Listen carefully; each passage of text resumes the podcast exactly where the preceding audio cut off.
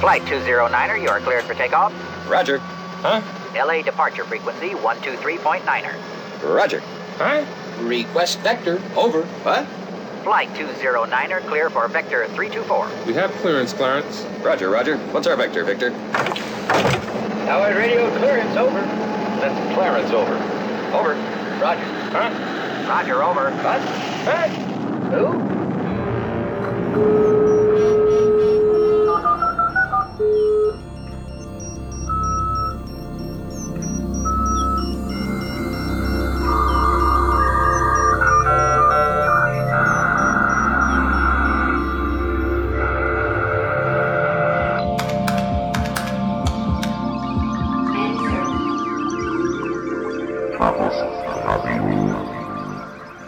Hallo, hier ist Chaos Radio Express Ausgabe Nummer 85. Mein Name ist Tim Pritlove und ich begrüße euch zu einer neuen illustren Ausgabe von dem Bunte Bilder Podcast, äh, wo man so Dinge erfährt, über das Leben und das Universum und den ganzen Rest. Und heute ist wieder mal so ein Tag, wo das Thema äh, etwas weiter äh, greift als so das übliche und naheliegende elektronische und digitale, was uns ja sonst ja mal so weit bewegt. Und ähm, das Thema soll sein Fliegen. Fliegen im Allgemeinen und im Besonderen und da zu jedem guten Thema auch ein Experte äh, am Start gehört. Habe ich auch wieder einen dabei.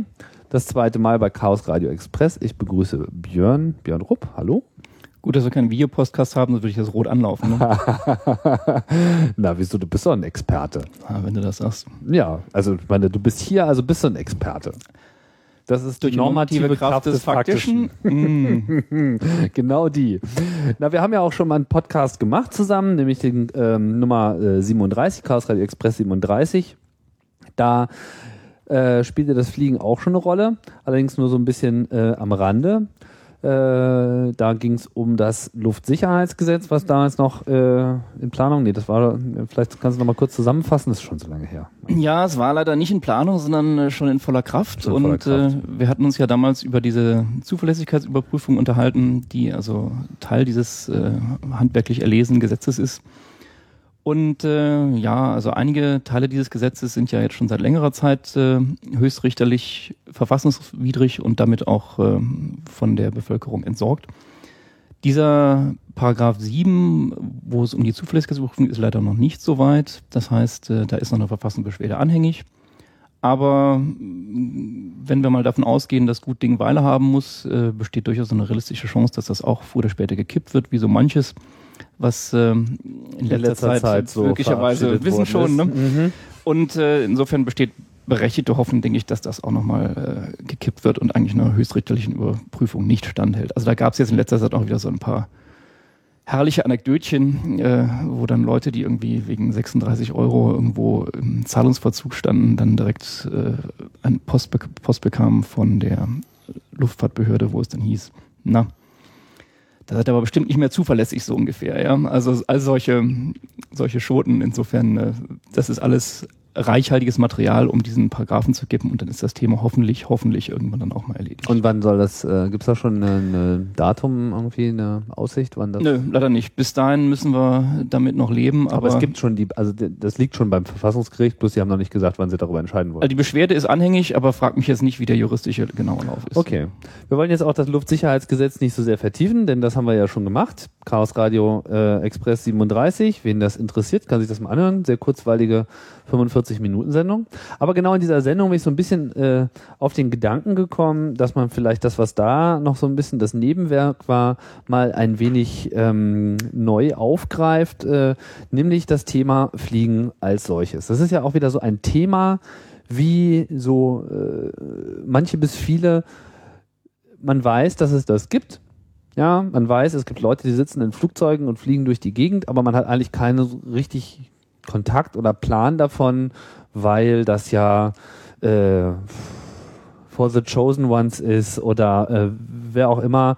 Äh, ab und zu entdeckt man mal so in seinem äh, Nachbarschaftskreis oder seinem Freundeskreis mal jemand, der hat einen Flugschein. Dann denkt man sich so, oh, ah, mh, oh, wirklich und so. Und ist ja interessant, so als hätte er ihm gerade irgendwie erzählt, als hätte er irgendwie ein Auto mit drei Rädern oder sonst irgendwie würde äh, Hat er in dem Fall ja Urlaub in im Irak Fällen, ne? machen und so.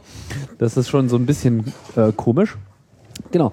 Und ich wollte jetzt einfach mal ein bisschen schwatzen über ähm, das Fliegen als solches, also was eigentlich alles so dazugehört ähm, und vor allem und äh, wir hatten ja auch schon kurz drüber gesprochen. Ich habe ja auch schon mal über Hubschrauber gesprochen. Und dann muss ich natürlich auch als erstes mal fragen, was ist denn eigentlich ein Flugzeug? Also was macht ein Gerät beliebiger Art dazu, dass man es Flugzeug nennt?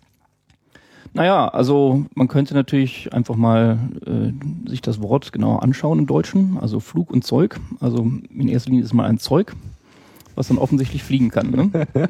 Was ist denn bitte ein Zeug? Ja, Was ist denn das für ein Zeug? was das Flugzeug jetzt von einem Vogel unterscheidet, ist halt, dass es vom Menschen gemacht ist. Und äh, ja, jetzt könnte man die Genealogie des Flugzeugs mal sehr detailliert beginnen äh, zu durchleuchten. Ich will mir das mal sparen. Man könnte jetzt bei ganz, ganz, ganz weit ähm, in der Vergangenheit anfangen, wo das halt hauptsächlich äh, Träume waren. Ähm, Das ist ja noch nicht so lange her, dass das Träume waren. oh, doch, doch, doch, doch, doch. Wenn du dir mal die Leonardo da Vinci Ach so, ne, okay, die, anschaust, die ja. Träume Also- ja sind lange her, aber wo es sozusagen noch Träume waren, war es ja nicht so lange her. Also noch vor, was weiß ich, wann ist jetzt das erste Flugzeug? Also man, was ist denn das erste anerkannte wirkliche Flugzeug? War Na- das das, was die Gebrüder Wright gebaut haben oder waren die auch nicht die ersten? Na, wie bei allem, was wirklich ein anerkannter Meilenstein in der Technikgeschichte ist, gibt es natürlich erbitterte nationale Streitigkeiten darüber, wer denn jetzt das erste Flugzeug und so weiter und so Mhm. fort. Wie beim Telefon. Ähm, und wie bei allem, was wirklich komplexe Geschichte ist, die also aus allerlei Erkenntnissen profitiert, gibt es, denke ich, auch nicht nur einen einzigen Erfinder. Man könnte jetzt sagen, also ganz wesentliche aerodynamische Erkenntnisse kommen auf jeden Fall äh, von Otto Lilienthal. Darauf kann man es, denke ich, speziell was äh, Flügelprofile äh, und ähnliches angeht, da kann man sicherlich sagen, der hat ganz wesentliche Basisarbeit geleistet.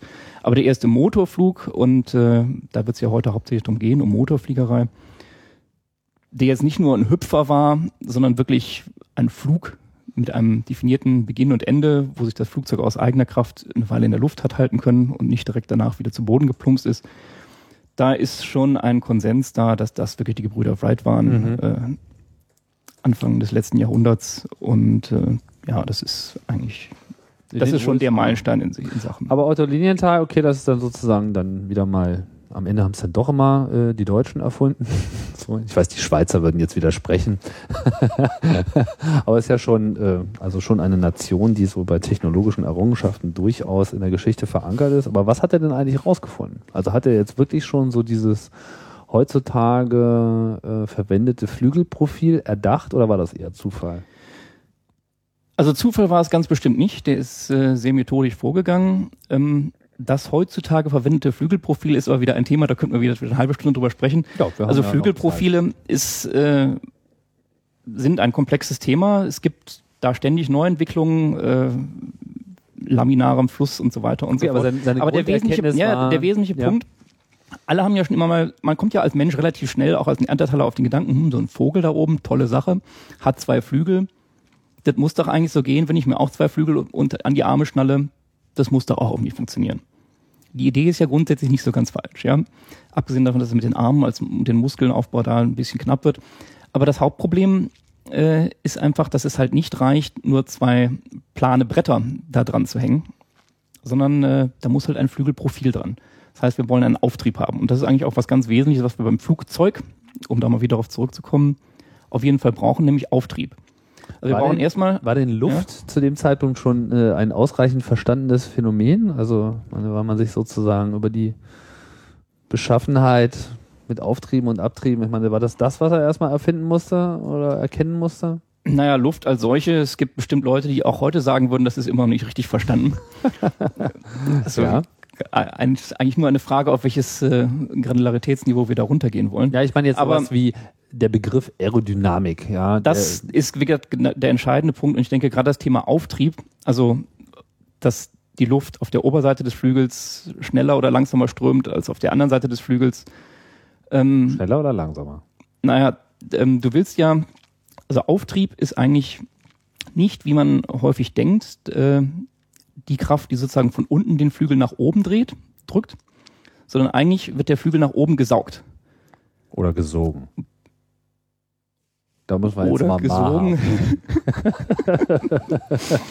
Ja. Ähm, das äh, ist äh, ganz wesentlich dadurch äh, halt bedingt, dass halt die Luft auf den beiden Seiten des Flügels unterschiedlich schnell strömt. Ja, dadurch ist dann, wird das praktisch oben äh, nach oben gesaugt. Das ist jetzt also eine sehr äh, Mhm. plastische Darstellung. Ich äh, glaube auch nicht, dass ich das jetzt im in diesem Rahmen bis ins letzte Detail erläutern Nee, kann, nee, wir ohne, wollen ja ohne eine jetzt- Zeichnung zur Hilfe zu nehmen. Aber Aber wir wollen jetzt nicht die Geschichte der Aerodynamik, aber das Grundprinzip sollte klar sein. ja, Und also was strömt es jetzt schneller oder langsamer? Also wir brauchen den, den Auftrieb, ne? Das Ja. ist ja das, ist das der erste. Nur um, äh, wenn ich da mal noch kurz zurück äh, Bitte. rudern darf, ähm, um den Auftrieb zu bekommen, muss ja die Luft erstmal an dem Flügel anliegen. Also das heißt, das ist eigentlich wie beim Segeln. Das kann man sich eigentlich auch ganz gut vorstellen. Äh, so ein Segel ist ja total prima, aber wenn es keinen Wind gibt, hilft einem das tollste Segel auch nicht, dann kommt das Segelboot nämlich nicht vorwärts. Ja? Genauso beim Flugzeug. Irgendwo muss die Luft ja möglichst von vorne anströmen, damit es auch äh, das ganze gute Stück abhebt. Das heißt, wir brauchen dann noch eine Quelle äh, an Energie, die äh, das Flugzeug vorwärts bewegt. Jetzt können wir natürlich äh, unser Segelflugzeug nehmen, das wir dann mit einer Winde oder mit einem selbststartenden äh, Selbststarthilfe, also einem kleinen Motor, erstmal auf Höhe bringen und dann haben wir genug Energie, um, also Höhenenergie, indem wir einfach Lageenergie, in, die wir dann umwandeln können in Vorwärtsbewegung. Oder wir nehmen halt einen Motor. Und das war das Entscheidende halt bei den Gebrüder Wright. Die haben es geschafft, mal einen Motor zu bauen, der leistungsfähig und leicht war. Und äh, an dem Motor war dann damals und ist bis heute äh, in vielen Fällen eine Luftschraube dran. Und da können wir wieder Parallelen zum äh, Hubschrauberbeitrag bringen vor einigen Sendungen. Im Prinzip ist ja die Luftschraube, die da vorne dran hängt, auch nur, klar, das ist natürlich alles eine ganz andere Steigung und so weiter und so fort, aber im Prinzip ist das ja äh, von der, aus der Sichtweite das Gleiche. Ähm, die Luftschraube erzeugt dann den Vortrieb, das heißt, der Flügel wird angeströmt, das Flügelprofil wird angeströmt und aufwärts geht's. Dafür brauche ich natürlich ge- genug Leistung und so weiter und so fort. Es gibt dann ein gewisses, gewisses Profil, das heißt, ich brauche eine Mindestgeschwindigkeit, sonst kippe ich runter. Das ist die sogenannte Abrissgeschwindigkeit. Dann habe ich auch irgendwelche Höchstgeschwindigkeiten, weil sonst meistens die Struktur äh, des Flugzeugs überlastet wird und so weiter und so fort. Jetzt gibt es natürlich Triebwerke, könnte man auch wieder, äh, kommen wir wahrscheinlich noch weiter zu, äh, weiter differenzieren. Selbstverständlich sind wir nicht bei den guten alten Propellertriebwerken stehen geblieben. Be bevor wir vielleicht zu den Triebwerken kommen, finde ich auch interessant, aber äh, wollte ich nochmal kurz zurück zu äh, Otto Lilienthal, was jetzt sozusagen seine, seine eigentliche Kernerkenntnis äh, war. Also er hat äh, die Sache mit dem Auftrieb verstanden. ja, er- also wie gesagt, verstanden, also es hat auf jeden Fall die, würde ich jetzt aus meiner Sicht sagen, die wichtigsten grundlegenden ersten Einsichten daran gewonnen, die also ganz fundamental und ich, also ist jetzt, ich will das jetzt auch in keinster Weise schmälern, aber man muss einfach sich auch überlegen, dass das Verständnis, das, das Verständnis dieses Phänomens über, ja, über 100 Jahre, die wir jetzt mittlerweile da haben, natürlich immer noch weiter ging. Also er hat denke ich, ganz entscheidende, grundlegende Arbeit äh, in dem Bereich geleistet, die also auch überhaupt erst anderes möglich gemacht hat. Also die, auch die Brüder Wright sind ja auch auf, haben ja auch auf dessen Erkenntnisse durchaus auch zurückgreifen dürfen. Und das in einer sehr systematischen Form. Also der hat ja unendlich viele Flüge von ähm, diesem kleinen Hügel gemacht mit seinen kleinen Gleitern, hat das äh, systematisch aufgezeichnet, äh, erfasst. Also das hatte eine ganz, ganz eigene Qualität. Das vorausgeschickt ist natürlich klar, dass über die Zeit, auch mit modernen, äh, nicht zuletzt auch Computern, natürlich noch ein viel detaillierteres Verständnis von Strömungen an Flügeln, überhaupt an äh, ja, äh, ob von Wind umflo umflossenen Objekten äh, über die Zeit aufgebaut wurde. Und jetzt, heute hast du Flügelprofile, die wären vor ja, wenigen Jahren eigentlich noch gar nicht denkbar gewesen, weil du auch total glatte Oberflächen brauchst. Und da kommen wir wieder in das Thema Werkstoffe rein und so weiter und so fort. Wie zum Beispiel diese komischen, ähm, na, dieses äh, Stealth-Flugzeug der Amerikaner, dieses schwarze Teil. Ja, das ist wieder ein anderes Thema. Da geht es ja in erster Linie darum, die Radarreflexion äh, abzu. Ja, aber das hat ja so eine vollkommen absurde gerade Kanten und so weiter. Das Du meinst, das ist F-117. Ich bin mir jetzt gerade nicht sicher, was ich meine. Ich habe so, so ein Bild im Kopf von so einem relativ eckigen Teil. Ja, du meinst dann nicht den B-2-Bomber, der also so eine große Flunder ist, wie so eine Scholle, wo in der Mitte noch das Cockpit so als leichte Bubbel. äh, Das fällt mir jetzt auch ein, wo du gerade sagst. Äh, Erzähl einfach mal. so, was. du meinst Aber das sind doch so- F-117. Aber das sind so Beispiele für solche besonderen Formen, oder? Die jetzt am Anfang nicht so ohne weiteres möglich gewesen wären, wenn man das nicht besser verstanden hätte. Ist korrekt. Also gerade auch B2 ist ja, da kann man, den könnte man in die Tradition der Nurflügler stellen. Mhm. Ähm, kommt, glaube ich, auch nicht ganz hin, aber zumindest kann man ihn in diese Tradition stellen. Äh, aber an so spektakulären Entwürfen will ich es jetzt gar nicht mehr festmachen. Selbst wenn du dir ein Segelflugzeug heute anguckst, äh, was da an Technologie in den Flügeln drin steckt, ist einfach Wahnsinn. Ja? Und, und wie perfekt äh, die verarbeitet sind durch neue Verbundwerkstoffe, das ist einfach unglaublich. Ja? Und da kann man halt auch als Universität so äh, schon sehr viel Forschung betreiben zum Beispiel, Mhm. ohne dass man jetzt gleich äh, da ein Multimilliarden-Budget äh, im Auftrag irgendeines Rüstungsabnehmers äh, verbraten muss. Das ist also das ist hochinteressant. Woraus ist denn so ein Flugzeug heute gebaut? Also wenn man jetzt so, ähm, angenommen, ich habe jetzt so ein bisschen Geld und ich habe irgendwie einen Chauffeur, der kann mir irgendwie das Gerät auch jederzeit ähm, fliegen, wenn ich es jetzt selber nicht kann. Und jetzt kaufe ich mir mal ein Flugzeug. So. Aus was, wenn, also was, was kauft man sich denn so? Ja, was kauft man sich denn so? Also das Wo- wie, was- wie ab- bei ab- allem. Ja, ja, eine Frage des Preises, aber wo fängt's äh, denn, denn eigentlich an? Naja, anfängt's Was ist denn so der Golf? Na, der Golf, also was ich ja immer sage, der VW Käfer, der Lüfte, ist eigentlich so die Cessna 152 bis 172, also 172 ist dann der Viersitzer. Das ist so der Käfer der Lüfte. Ja, läuft und läuft und läuft und läuft, ist aus den 70ern, äh, funktioniert immer noch, äh, ist unkaputtbar. Kann eigentlich nicht so richtig toll, aber in der Summe halt doch eine ganze Menge echt gut. Also es ist weder das schnellste noch das, das schnellste Flugzeug noch das mit der größten Zuladung noch äh, mit dem tollsten Motor oder sonst was der tollsten Technik. Aber in der Summe seiner Eigenschaften einfach ein sehr brauchbares Flugzeug, was dann doch eine ganze Menge kann. Das ist so der, Das ist schon richtig alt, ne? das ist vom Design her wie sehr viele Flugzeuge, ähm, gerade die kleineren, alt, ja. Also die 70er Jahre waren ja so der, die Hochzeit der Privatfliegerei, wo also unglaubliche Innovation speziell im, äh, in US-Amerika passiert ist. Und da zählen viele heute noch von. Klar, mittlerweile sind wir wieder weiter, aber ich springe nochmal zurück zu der ur- ursprünglichen Frage aus, was ist denn für so ein Flugzeug gebaut? Mhm. Du könntest jetzt, ähm, wenn du Spaß dran hättest, könntest du noch so ein richtiges, krachsimples Flugzeug, das ist so ein Piper Cup zum Beispiel, Design aus den 40ern, gibt's halt auch, ja, es gibt auch Nach Nachbauten mittlerweile auch neu, aber im Prinzip ist das so ein 40er Jahre Flugzeug.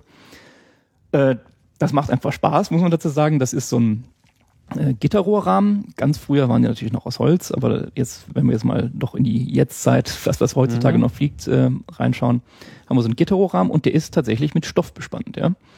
Also sowohl Flügel als auch Zelle, das ist eigentlich äh, fest bespannter Stoff, der dann noch schön angemalt ist. Das ist natürlich sehr leicht, Mhm. großer Vorteil. Ähm, und wenn man äh, schön aufpasst, dass das darunter liegende Gitterrohrgerüst nicht rostet und ähm, oben drüber alles schön angestrichen ist und st- und fest ist, ist das sogar ganz brauchbar. Irgendwann kam dann natürlich der ja, die Bewegung zum Ganzmetallflugzeug, das ist jetzt auch wieder eine Geschichte, äh, da spielen Namen wie Junkers ähm, eine große Rolle.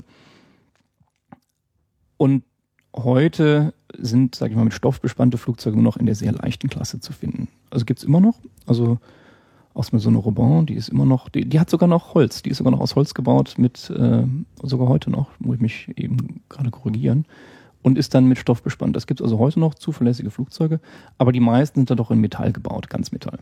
Und was jetzt die neuere Entwicklung ist, die also mittlerweile auch schon nicht mehr so neu ist, also das war vor 20 Jahren noch total äh, undenkbar oder nicht, nicht undenkbar, sonst gedacht wurde es ja, aber vor 20 Jahren auch wirklich also total brandneu und unglaublich. Das ist halt der Glas, ist Glasfaser beziehungsweise besser gesagt äh, Verbundwerkstofftrend, dass du also Flugzeuge nicht mehr mit so einer klassischen Chassis baust, die dann irgendwo zusammengenietet wird, sondern du hast eigentlich ähm, Lappen. Oder? Sozusagen. Die kommen dann in den Ofen, werden fertig gebacken und dann werden noch zwei Hälften sozusagen miteinander ähm, verbunden und du hast eigentlich wirklich fertig gebackene Flugzeuge sozusagen. Und das ist schon faszinierend, äh, weil diese Verbundwerkstoffe nochmal eine ganze Ecke widerstandsfähiger sind als äh, traditionelles Metall und auf ihre Weise auch ein Oberflächenfinish ermöglichen, was du mit Metall niemals hinkriegst. Also da gibt's halt keine Nieten, kein nichts. Das ist Äh, so ein einziger durchgehender Körper. Ja, und es ist halt wirklich, du kannst wunderbar, du kannst das nochmal polieren und schmirgeln, dann ist es wirklich, wirklich wunderbar glatt. Ja, das kriegst du also äh, mit Metall, wo ja immer irgendwelche Nieten und Ösen und sonst was ist, ähm, so nicht hin und ja, das ist, das ist schon eine faszinierende Entwicklung. Und da geht auch der Trend hin, das, da gab es ja auch wieder Diskussionen jetzt äh, bei den, wenn man jetzt in die große Luftfahrt wieder zurückgeht, äh, Stichwort äh, Boeing 787, Dreamliner, aber auch die noch ein Airbus-Modell, die eigentlich auch damit noch früher angefangen haben. Da geht halt auch der Trend dazu, dass, obwohl die immer noch hauptsächlich aus Metall gebaut werden, also Aluminium, Luftfahrtaluminium, äh, immer mehr Teile jetzt so langsam aus Verbundwerkstoffen da ihr, ihren Weg auch in die großen Flugzeuge finden. Stimmt, jetzt wurde Ist leicht, ist also wir, wir wollten ja, ich wollte ja eigentlich sehr viel mehr jetzt über, über kleine äh, äh, affordable äh, Flugzeuge reden, aber jetzt wo du es gerade erwähnst, also das, das hatte ich jetzt auch erst kürzlich äh, zur Kenntnis genommen, dass dieser Dreamliner, das ist dann sozusagen die erste Verkehrsmaschine, die was vollständig aus Glasfaser gemacht hat oder, oder weitgehend oder Nee, also hat irgend so eine Formulierung gefunden, von der ich nicht mehr so weder genau die weiß, ersten noch weitgehend, äh, das kann man eigentlich nicht sagen, aber zumindest ist das ein Flugzeug, was auch den Trend dazu unterstreicht. Ja, es Mhm. werden halt immer mehr Bestandteile aus äh, Verbundwerkstoffen gebaut, wo man vor Jahren noch gesagt hätte, nee, das machen wir aber nicht, das, da bleiben wir beim Metall. Ne? So wie die Flügel oder was? Oder was Ja, ist also- denn so? Was ist denn beim A380? Äh, ist das komplett Metall? Ich als erfahrener Luftfahrtingenieur Okay, aus meiner das? Entwicklungsgeschichte beim A380, also als in den ersten Jahren, muss ich sagen, nein, aber das ist, äh, das ist auch, das ist, das ist auch ein Hybrid-Design. also Okay. da gibt's, das ist immer noch hauptsächlich aus Metall, aber gibt's halt sehr viele Teile mittlerweile, die aus äh, Und, Verbundwerkstoffen. und diese Cessna, diese 150er-Serie, die du schon angesprochen hast, wenn das jetzt so der, der, der, der Käfer ist, also das Ding hier irgendwie, Müllhalde sagt, 1959 ist das Ding schon entwickelt worden. Alter Falter. Das Teil ist ja uralt. Fast 50 Jahre. Ähm, ist das jetzt aus Metall noch oder wird das mit, ähm, auch mittlerweile mit Verbund gebaut? Nee, nee, das ist immer ganz klassisches Design. Ähm, Okay.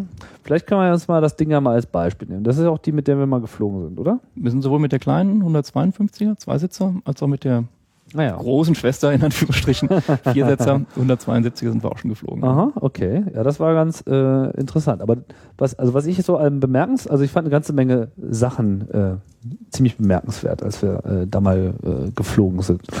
Ähm, nicht unbedingt jetzt in der Reihenfolge, wie ich sie wahrgenommen habe, aber was das Flugzeug betrifft, fand ich es einfach bemerkenswert, wie wenig da drin ist. Also aus wie wenig ein Flugzeug eigentlich äh, bestehen muss, um als solches äh, dann auch zu funktionieren und auch fliegen zu dürfen. Man ist beim Auto ist man heutzutage gewohnt, mein Gott, wenn das nicht ABS hat und irgendwie 30 Airbags, ja, dann, dann darf das nicht auf die Straße gestellt werden. Da möchte man jetzt im Umkehrschluss denken, so, oh Gott, wenn es jetzt in die Lüfte geht und so, da braucht man noch alle möglichen dreifach äh, Raketensitze, Fallschirme und äh, ja, also wenn man den gleichen Sicherheitswarnmann hat. Natürlich ist natürlich jetzt die Zahl an äh, Leuten, die auf der Straße verkehren, mit der Luft Luftstraße so recht nicht zu vergleichen. Aber es ist schon interessant zu sehen, in was für eine arkane Welt äh, man auf einmal äh, dort einsteigt, obwohl das ja immer so mit Hightech und, und, und, und Zukunft und, und, und ja, ich denke nur Luftautos und so weiter äh, assoziiert ist. Also was ist denn überhaupt drin in so einer Cessna? Naja, zunächst mal, um kurz auf das Thema äh, Autos und da ist alles so viel mit Airbag und Elektronik, ja. Man könnte es auch genau umdrehen und zu sagen, naja, in der Luft möchtest du dich unbedingt mit diesen ganzen Elektronikproblemen jetzt nicht auch noch rumschlagen müssen, ja. also nach dem Motto, der Bordcomputer sagt, hm, da ist aber der Motor kaputt, stellen, stellen Sie doch mal ab, ja. Das, blöde Sache eigentlich. Ja, Also es muss ja, muss ja gar nicht immer diese Elektronik sein. Es gibt zwar natürlich auch gerade in den letzten Jahren irre viel Fortschritte. Das Stichwort da heißt Glascockpits, äh, wo du dann also so ein, im Prinzip auch deinen fliegenden Computer vor dir da hast, der das alles äh, flugsimulatormäßig vor dir darstellt. Aber äh, was du eigentlich brauchst, ist echt wenig. Zum Beispiel jetzt, um nochmal auf diese Piper Cup zurückzukommen, ja, bin ich auch schon geflogen. Da gibt's überhaupt gar kein elektrisches System. Keine Elektrik. Den äh, Motor lässt du mit der Hand an, also du stellst Ach, dich das da ist noch so wie damals, so mit rum, bum, bum, bum, bum, ja, genau. Da hältst, stellst dich noch wirklich vor das, vor das Flugzeug, stellst bitte vorher sicher, dass das Flugzeug nicht wegrollt, wenn der Motor dann alt an ist. Dann reißt du, reißt du am Wie stellt man Propeller, das sicher? Man muss dann so diese Keile unter die äh, Räder machen oder was? dann reißt du am Propeller, Ja. strittst dann schnell zurück, weil dann der Propeller natürlich anfängt sich zu drehen. Oh, war ja. Ja, und dann steigst du ein und fliegst los. Ja, das, also, das ist sehr urspr- ursprünglich. Da gibt's natürlich dann auch keinen Funk, weil es gibt ja keine Elektrik. Es Wenn die Klötze dann weg sind, wie hält man das Ding dann an? ja, du hast ja schon deine Bremsen dann noch innen drin. Okay, ne? es gibt schon Bremsen und dann Ja, macht man den Motor irgendwann aus. Ja, wenn du wieder gelandet bist, kannst du ihn Okay. ja wieder ausmachen.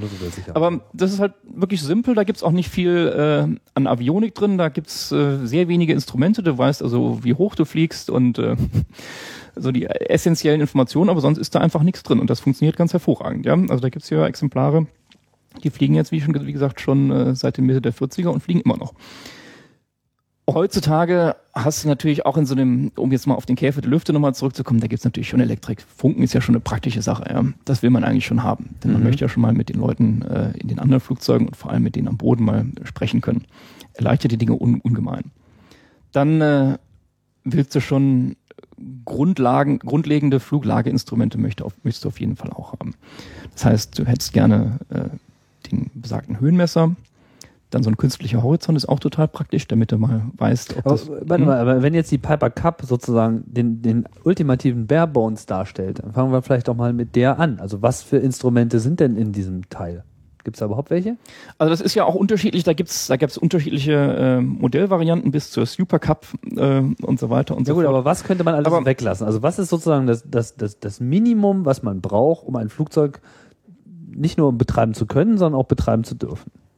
Also was ist sozusagen, was muss da drin sein? Also was man auf jeden Fall, ohne dass ich jetzt die Zulassungsvorschriften äh, aus dem Kopf zitieren möchte oder könnte, ähm, was auf jeden Fall mal total praktisch ist, sind Fahrtmesseranzeige. Ja? Du möchtest ja wissen, wie schnell du bist, Mhm. denn du möchtest nicht unter eine gewisse Geschwindigkeit fallen, wie ich am Anfang schon sagte. Irgendwann fällst dann runter, beziehungsweise äh, der Luftstrom liegt halt nicht mehr an. Das heißt, du hast den sogenannten Stall, also Abriss der Strömung am Mhm. Flügel. Und dann hast du halt ein Problem, weil mehr. du hast du deinen Auftrieb nicht mehr und dann geht's halt abwärts. Okay. Welche Geschwindigkeit braucht man so zum Abheben? Das ist halt äh, je nach Flugzeugtyp total unterschiedlich. Da geht's dann auch wirklich äh, ans Eingemachte des Flugzeugdesigns. Das ist halt total faszinierend. Es gibt, äh, also typischerweise ist es halt so, dass ähm, Flugzeuge, die äh, Profile und ein Design haben, was mit einer sehr geringen Mindestgeschwindigkeit schon das Abheben ermöglicht, dann dafür aber auch äh, an der oberen äh, am oberen Ende des äh, Envelope, also des, des, des äh, Rahmens, Der Preisskala. äh, nee, nee, nee, nee, nicht, nicht der Preisskala, sondern der Leistungsskala. Die, wenn du halt natürlich relativ schnell in der Luft bist, mit sehr geringer Geschwindigkeit, heißt das normalerweise auch, naja, dann kannst du aber nicht irre schnell werden, weil es gibt da irgendwo Design, äh, Ah, Trade-offs. es gibt jetzt einige Flugzeuge, einige wenige, das ist dann wirklich die hohe Kunst des Engineering, die, äh, und Ingenieurskunst, die sehr schnell sind. Also wirklich richtig äh, flott Tempo machen können und trotzdem recht langsam fliegen können. Das wird dann meistens dadurch realisiert, dass dann äh, da Riesenklappen ausgefahren Was werden. meinst du mit, sie sind schnell, aber können langsam fliegen? Also sie haben eine, eine hohe Höchstgeschwindigkeit. Sie haben eine hohe Höchstgeschwindigkeit. Was ist schnell? Also was bezeichnest du jetzt als schnell? Ja, das ist jetzt auch relativ, aber wenn ich jetzt mal ein Beispiel nehme, Ja. nehmen wir mal so eine, Beispiele so sind immer so gut. eine richtig schnelle Socata TBM 850. Ist eine einmotorige Turboprop, fliegt äh, über 300 Knoten Reisegeschwindigkeit. Also das ist, das ist schnell. Ähm, und äh, kann aber trotzdem, ich glaube, die hat eine Anfluggeschwindigkeit, also Approach vor, vor der Landung, äh, ohne dass ich jetzt genau wüsste, aber das liegt auch so im Bereich irgendwo um 80 Knoten herum. Äh, plus minus 20 äh, weiß ich jetzt auch nicht genau, aber äh, jedenfalls für so ein High-Performance-Flugzeug äh, ausgesprochen zahm. 300 Knoten Mhm. sind 555,6 Stundenkilometer. Ha, hab ich gerade ausgerechnet. Im Kopf natürlich. Ich bin total beeindruckt. Also in meinem Elektronenkopf. Ja, und dieses Flugzeug ist zum Beispiel so ein Flugzeug, was ist, äh, was also insofern einen sehr großen Performance-Envelope, also ein sehr großen Leistungs, sehr großes Leistungsspektrum abdeckt von der Geschwindigkeit. Und das realisieren die unter anderem dadurch, dass, wenn das Flugzeug langsam wird, man da riesige Klappen ausfahren kann. Dadurch wird die Flügelfläche vergrößert, dadurch wird der Antrieb größer. Ah, die schieben sich dann so hinten so raus. Wie Genau. Man das auch so bei äh, Verkehrsmaschinen. Ja, also Klappen hast du ja- So, ne? heutzutage eigentlich bei jedem modernen Flugzeug. Ähm, nur wie dann genau gebaut sind und wie groß die sind und wie die ausfahren, äh, das ist wieder ein Thema für sich. Und da fangen dann die vielen kleinen äh, ja, Tricks an und wo du wirklich sagen kannst, tolles Design. Ne? Okay, jetzt, jetzt waren wir ja sozusagen erstmal bei der, bei der Mindestausstattung äh, eines Flugzeugs. Und du hast gesagt, Fahrtmesser ist klar, weil wir müssen irgendwie wissen, wie schnell wir sind. So. Wie, der misst dann sozusagen den Luftdruck, der von vorne kommt oder wie, oder was, so, ein- so ein Röhrchen, sind das diese Röhrchen da vorne Genau. dran? Ah ja. Mhm. Das heißt, da ist so ein Rohr nach vorne, da wird die Luft reingedrückt und da nimmt er dann sozusagen an, wie, wie schnell er ist, weil sonst gibt's ja in dem Sinne keinen, man kann ja nicht, man könnte noch die Sterne anpeilen, aber ich glaube, das wäre nicht besonders erfolgreich, oder? Das wäre nicht besonders folgvoll. Das Interessante ist jetzt natürlich, was du ja bei dem Fahrtmesser dann hast, ist erstmal die Indicated Airspeed, also die äh, Geschwindigkeit gegenüber der umgebenden Luft. Ja, das ist Ja. ja nicht identisch mit der Geschwindigkeit über Grund. Speed. Genau. Mhm, mhm. Ähm, das sind also auch die, die feinen Details, die man dann relativ schnell äh, unterscheiden muss. Mhm. Aber das ist schon mal ganz entscheidend, um überhaupt äh, ein Gefühl dafür zu haben, äh, bei welcher Geschwindigkeit kann ich denn in der Luft bleiben und äh, wie schnell bin ich denn? Denn wenn du langsam über Grund bist, heißt das noch lange nicht, dass du nicht, dass du auch langsam gegenüber der umliegenden Luft bist. Ne? Kann sein, dass dir der Sturm einfach direkt ins Gesicht bläst und du. Zum Beispiel, du könntest ja auch mit dem Flugzeug äh, unter Umständen könntest ja auch gerade so in der Luft stehen, ja, wenn du einen richtig starken Gegenwind hast. Ja.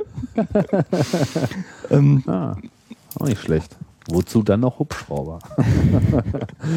okay, aber was außer dem Fahrtenmesser? ja, dann Höhe möchte man eigentlich auch ganz gerne wissen, wie hoch man denn eigentlich ist. Ne? Auch das ist wieder Luftdruck. Ähm, Oder? richtig, das geht normalerweise barometrisch. Ja. Mhm. Also das heißt, äh, ich stelle halt unten am Boden ein, da weiß ich ja, wie hoch ich bin. Und Das dann, heißt, man muss jedes Mal nullen, wenn man steht. ja, also beziehungsweise man sollte eigentlich am besten das nicht nur dann machen, wenn man äh, am Boden ist, sondern auch in regelmäßigen Abständen, wenn man jetzt über größere Stecken fliegt, fliegt ändert sich ja das Wetter und äh, der lokale Luftdruck.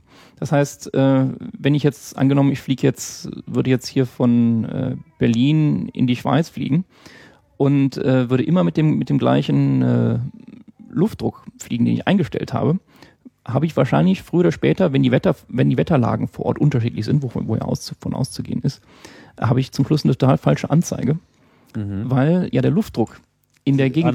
Und genau, und da bin ich ja sozusagen falsch geeicht. Und wie kann ich denn das messen? Ich kann doch nicht irgendwie nullen, wenn ich in der Luft bin. Dann. ah, deswegen habe ich ja wieder das tolle Funkgerät am Boden, da frage ich unten mal nach. Ah. Guten Tag, geben Sie doch mal Ihren Luftdruck, das nennt sich dann QNH. Dann stelle ich das wieder ein auf dieser kleinen Skala, die ich da im Höhenmesser habe. Und dann auf wunderbare Weise ändert sich meine Höhe, zumindest die angezeigte natürlich. Ne? Okay, verstehe. Oh. Und was muss Da- noch für ein Instrument drin sein? Oder? Das ist so ein nützliches Instrument, dann äh, so ein äh, Wendezeiger hätte man auch ganz gerne. Der hilft einem Standardkurven zu fliegen. Da ist äh, so eine kleine Kugel auch unten, ähm, die dann immer in der Mitte bleiben muss. Dann fliegt man eine saubere, koordinierte Kurve. ah. Dann äh, der künstliche Horizont, den hatte ich schon erwähnt. Ähm, da sieht man, ob die Nase nach unten oder nach oben geht. Äh, welche Schräglage ich habe, kann man auch sehen, mit wie viel Grad schwer, äh, Querlage ich fliege. Die Motorüberwachung ist auch praktisch. Äh, es ist immer gut zu wissen, äh, Ob er noch läuft? ob er noch läuft, wie schnell er denn läuft. Ja. Mhm. Da kann man dann natürlich jetzt auch wieder beliebig expandieren, je nachdem, wie viel man darüber wissen möchte. Also Minimum ist die Drehzahl sicherlich schon total hilfreich.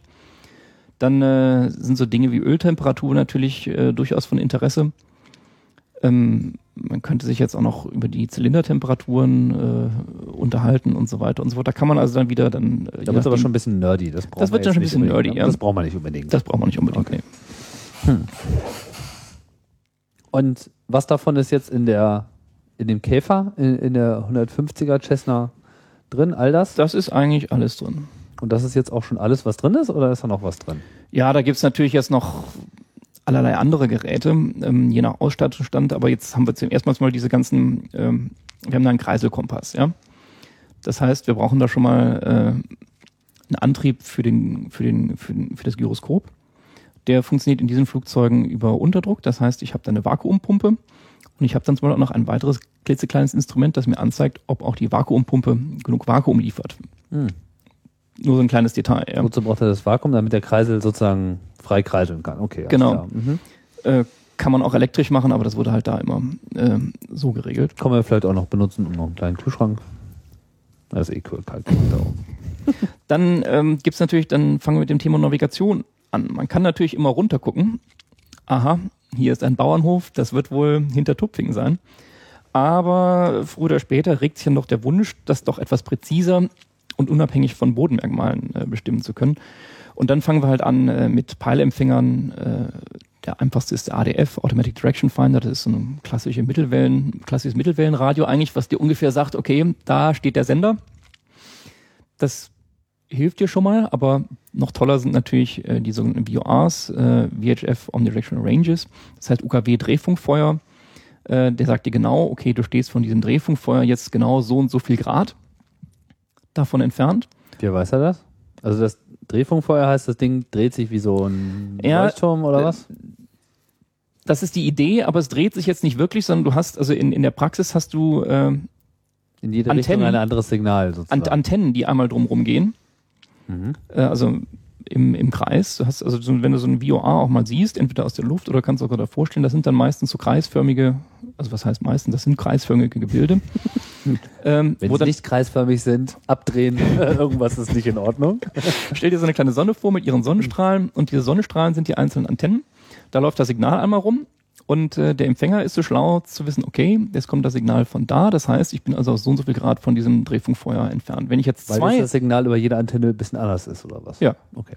Und äh, wenn ich jetzt zwei von diesen Drehfunkfeuern entweder hintereinander oder noch besser natürlich, das sagt, komm, komfortabel, habe ich dann zwei von diesen Empfängern. Das ist dann Mhm. schon, das ist dann schon der erste Hauch des Luxus. Ähm, also auf der, von einem sehr niedrigen Niveau ausgehend.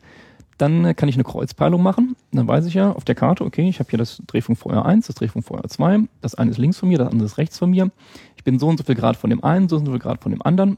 Das heißt, ich kann eine schöne Linie von jedem Drehfunkfeuer äh, zeichnen. Und der Punkt, in dem sich die beiden Linien schneiden, das ist meine Da, Position. ist. Ja, das ist eine tolle Sache, ne? Das heißt, da sitzt man dann wirklich mit so einem DIN A0-Bogen und so, wie so wie der Kapitän irgendwie so vor dem großen Tisch und dann so, haha, wir müssen mal unsere Route neu bestimmen. So ungefähr, ja. Das Toll. ist so eine ganz klassische Navigationsmethode. Nur, dass so viel Platz ja nicht ist in diesen Dingern, da ist ja schon, das ist ja alles sehr beengt, nicht? Also ist ja nicht gerade. naja, wir sprachen ja vom VW Käfer, ne? Ist ja, kein Ist Bus, auch wirklich ne? so ähnlich. Also es, äh, Wir können ja auch den Bus, äh, könnten wir ja auch uns zulegen, ja. Also den, also der, ah, was ist denn der VW-Bus? Na, der VW-Bus wäre dann auch wieder von Cessna, um im Bild zu bleiben, das wäre dann wahrscheinlich so die, ja, also mindestens die 206, also so ein Sechssitzer äh, oder Ja, Turbo passt ganz gut. Ne? C210 oder das wären dann schon so Flugzeuge, wo einfach unglaublich viel an Ladung reinpasst, äh, ein bisschen mehr Platz ist, die aber eigentlich immer noch so ungefähr so aussehen, auch eigentlich ungefähr so funktionieren. Also auch immer noch so, das wären dann bei Cessna sind das traditionell immer Schulterdecker. Also die Flügel oben über dem Cock Cockpit. Genau. Mhm. Was ja ganz schön ist, weil dann steigt man aus und wird nicht gleich nass, wenn es regnet. Ja, du kannst halt schön runtergucken. Man kann schon runtergucken. Ah ja, genau, stimmt. Mhm. Und du Den hast natürlich, habe ich jetzt wieder nicht beleuchtet. und das ist natürlich vor allem den Vorteil, dass der Schwerpunkt halt unten ist und dadurch lässt sich das relativ einfach fliegen. Jetzt sind wir ja schon so ein bisschen äh, bei der Bedienung. Dann machen wir es doch mal vielleicht mal ganz praktisch. Bin ich gerade auf die Idee gekommen, ganz pfiffig. Wollen wir nicht mal losfliegen? Also jetzt mal so virtuell. Ja, ich suche gerade hier nach den, ich habe hier das Audio Wo wollen wir denn mal gespult vor mir. Ja, jetzt nicht, an den, nicht an den Knöpfen drehen. Nee, wir machen das einfach mal ganz virtuell. Ich meine, wir sind ja schon mal äh, geflogen und ich äh, weiß, da waren jetzt so zahlreiche äh, äh, Maßnahmen, die kriege ich jetzt auf gar keinen Fall äh, wieder zusammen, aber vielleicht können wir das ja einfach mal ähm, machen. So. Ich meine, als erstes braucht man ein Flugzeug. Wo kriege ich das her? Naja, also wenn du nicht gerade eins gekauft hast, äh, wie du ja gerade vorhattest, also ich unterstütze dich dabei, sag mir Bescheid. also kannst du mir dann auch mal ausleihen. ähm, kannst es dir mieten, genau wie ein, also entweder du kannst es im Verein machen, ja, also wie ein Segelflugverein oder einem äh, anderen Verein, wo du als Mitglied bei, Mitglieds, äh, im Rahmen der Mitgliedschaft äh, so ein Flugzeug dir leihen bzw. mieten kannst. Oder du kannst ganz einfach mieten wie bei einem Mietwagenverleih. Ja. Mhm. Das ist äh, in der Regel angedockt an einen Flugplatz. Ja, das ist immer angedockt an einem bestimmten Flugzeug, so diese One-Way-Charter oder One-Way-Mieten wie beim Auto äh, vermieten gibt's leider in dem Bereich nicht in dem Umfang. Und es gibt auch in der Regel immer nur pro Flugplatz eine Vermieteinheit. Also es ist mehr oder weniger der Flugplatz, der vermietet, oder gibt es wirklich Nö, das ist nicht wo so gesagt. mehrere Das ist nicht gesagt. Also es gibt Okay. selbst an kleinen Plätzen durchaus auch mehr als einen äh, Vercharterer, der dann Okay. die Maschinen verchartert. Also das, äh, sind? Das heißt, man ruft da irgendwie an und sagt, ich bräuchte jetzt mal ein Flugzeug. genau. Habt ihr gerade eins da? Mhm. Ja, dann, ja, Herr Rupp, wir haben irgendwie hier eine Cessna 152. Sie kennen das Modell sehr bewährt. äh, zwei Plätze reicht Ihnen ja wohl heute. Mhm. Genau, weil Und dann sagst du, irgendwie stellt schon mal kalt, ich setze mich ins Auto und dann fährt man zum Flugplatz. ja, warm stellen ist eigentlich noch besser, weil dann das Öl ja im Motor hätte man lieber warm als kalt, ne? Aber Achso, ja, prinzipiell müssen die dann, äh, also macht dann der Flugplatz schon irgendwas mit dem Ding oder steht es einfach so lange rum, bis man auf, oder wird da tatsächlich irgendwas angeschlossen? Das ist dann genau wie die Frage, ob du jetzt mit Autovermieter A oder B unterwegs bist. Ne? Also Okay. ob du es dann auch geputzt haben möchtest oder vollgetankt oder nicht. Ne? Also Mhm. Normalerweise äh, kannst du das vorher sagen und dann wird das äh, bei einem netten Vercharterer auch alles äh, so vorher erledigt. Es gibt aber auch welche, da musst du halt das Flugzeug selber aus der Halle rausholen. Ja? Also Okay. so viel ist da aber auch eigentlich nicht vorher zu tun. Außer, okay, dann, dann nehmen wir jetzt mal Mhm. Barebones, irgendwie Rentals und äh, machen alles selber. Das heißt, wir fahren jetzt irgendwie zum Flugplatz mhm. Und kommen da an und dann gibt es sicherlich die eine oder andere Formalie so und dann marschiert man irgendwie zur Halle und macht das Tor auf und holt sich das Teil raus. Ist das Ja, und das Tolle ist natürlich, dass die Formalien ja innerhalb von in Sekunden oder Minutenschnelle erledigt sind. Das ist halt wirklich das Schöne. Du kommst da halt an, an so einem, gerade an so einem kleinen Flugplatz, das ist dann im Zweifelsfall, nehmen wir mal einen ganz einfachen Flugplatz, Barebones, ja, mit äh, Graspiste. Äh, du hast jetzt vom Auto bis zum Flugplatz, äh, bis zum Flugzeug hast du vielleicht äh, wenige Meter Fußweg. Ja, und du kannst eigentlich direkt einsteigen und äh, nicht losfliegen, weil wir natürlich vorher noch den Vorflugcheck machen wollen. Mhm. Also wir wollen erstmal schauen, wie sieht's denn überhaupt aus mit dem Flugzeug, ja? Das ist auch Pflicht. Das ist Pflicht und ist auch extrem sinnvoll. Willst ja vorher nochmal gucken, ob alles dran ist ähm, und alles so drin, dran ist, wie es ist. Dann willst du gucken, ob genug Öl drin ist und ganz wichtig, ob natürlich genug Sprit drin ist. Du hast ja vorher ausgerechnet, wie lange wollen wir denn fliegen. Das heißt, man muss erstmal rumrennen und die Anzahl Flügel äh, zählen und so. Und wie du dir schon denken kannst, so Anzahl Flügel zählen, das geht relativ fix. Ja. Und äh, je simpler so ein Flugzeug, desto schneller geht auch diese, diese Vorflugkontrolle. Mhm. Was muss man jetzt, also was muss man jetzt so checken? Na, wir gehen jetzt mal bei der Cessna, jetzt mal um die virtuelle Cessna, die wir hier gerade, äh, ich stelle mir jetzt In unserem Hirn Stell- dreidimensional genau. entfaltet haben. stell dir dieses Mischpult hier vor, wir laufen jetzt hier einmal darum. Mhm. Äh, und was pr- überprüfen wir da? Äh, zum einen, ob die Struktur denn, die Zelle so ist, wie sie sein sollte. Da gibt's keine dicken Dellen drin, da sind keine losen Schrauben. Die äh, Klappen sind alle mit ihren äh, Schrauben und den passenden Muttern vollständig vorhanden. Die Höhen- und Seitenruder werden korrekt angelenkt. Äh, die ganzen kleinen Rohre, von denen wir eben gesprochen haben, nämlich Pitot-Rohr, Also man muss, sich, jetzt- man muss sich schon so reinsetzen und dann auch an den Hebeln äh, ziehen sozusagen. das kommt dann später. Wir machen, jetzt- wir laufen jetzt erstmal draußen rum, drum rum. Achso, ja, also Höhenruder, das heißt, man, man fasst da sozusagen an und, und klappt. Okay, äh, Genau. welche, wie viel Ruder gibt's? Na, es gibt ein Höhenruder, ein Seitenruder und Querruder.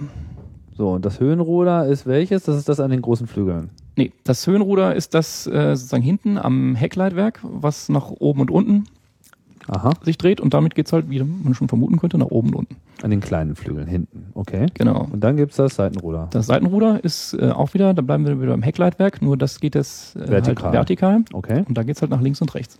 Und jetzt haben wir noch ganz toll die Querruder, die sind in den Flügeln drin Mhm. und äh, die brauchen wir, um eine koordinierte Fluge, äh, koordinierte Kurve zu fliegen.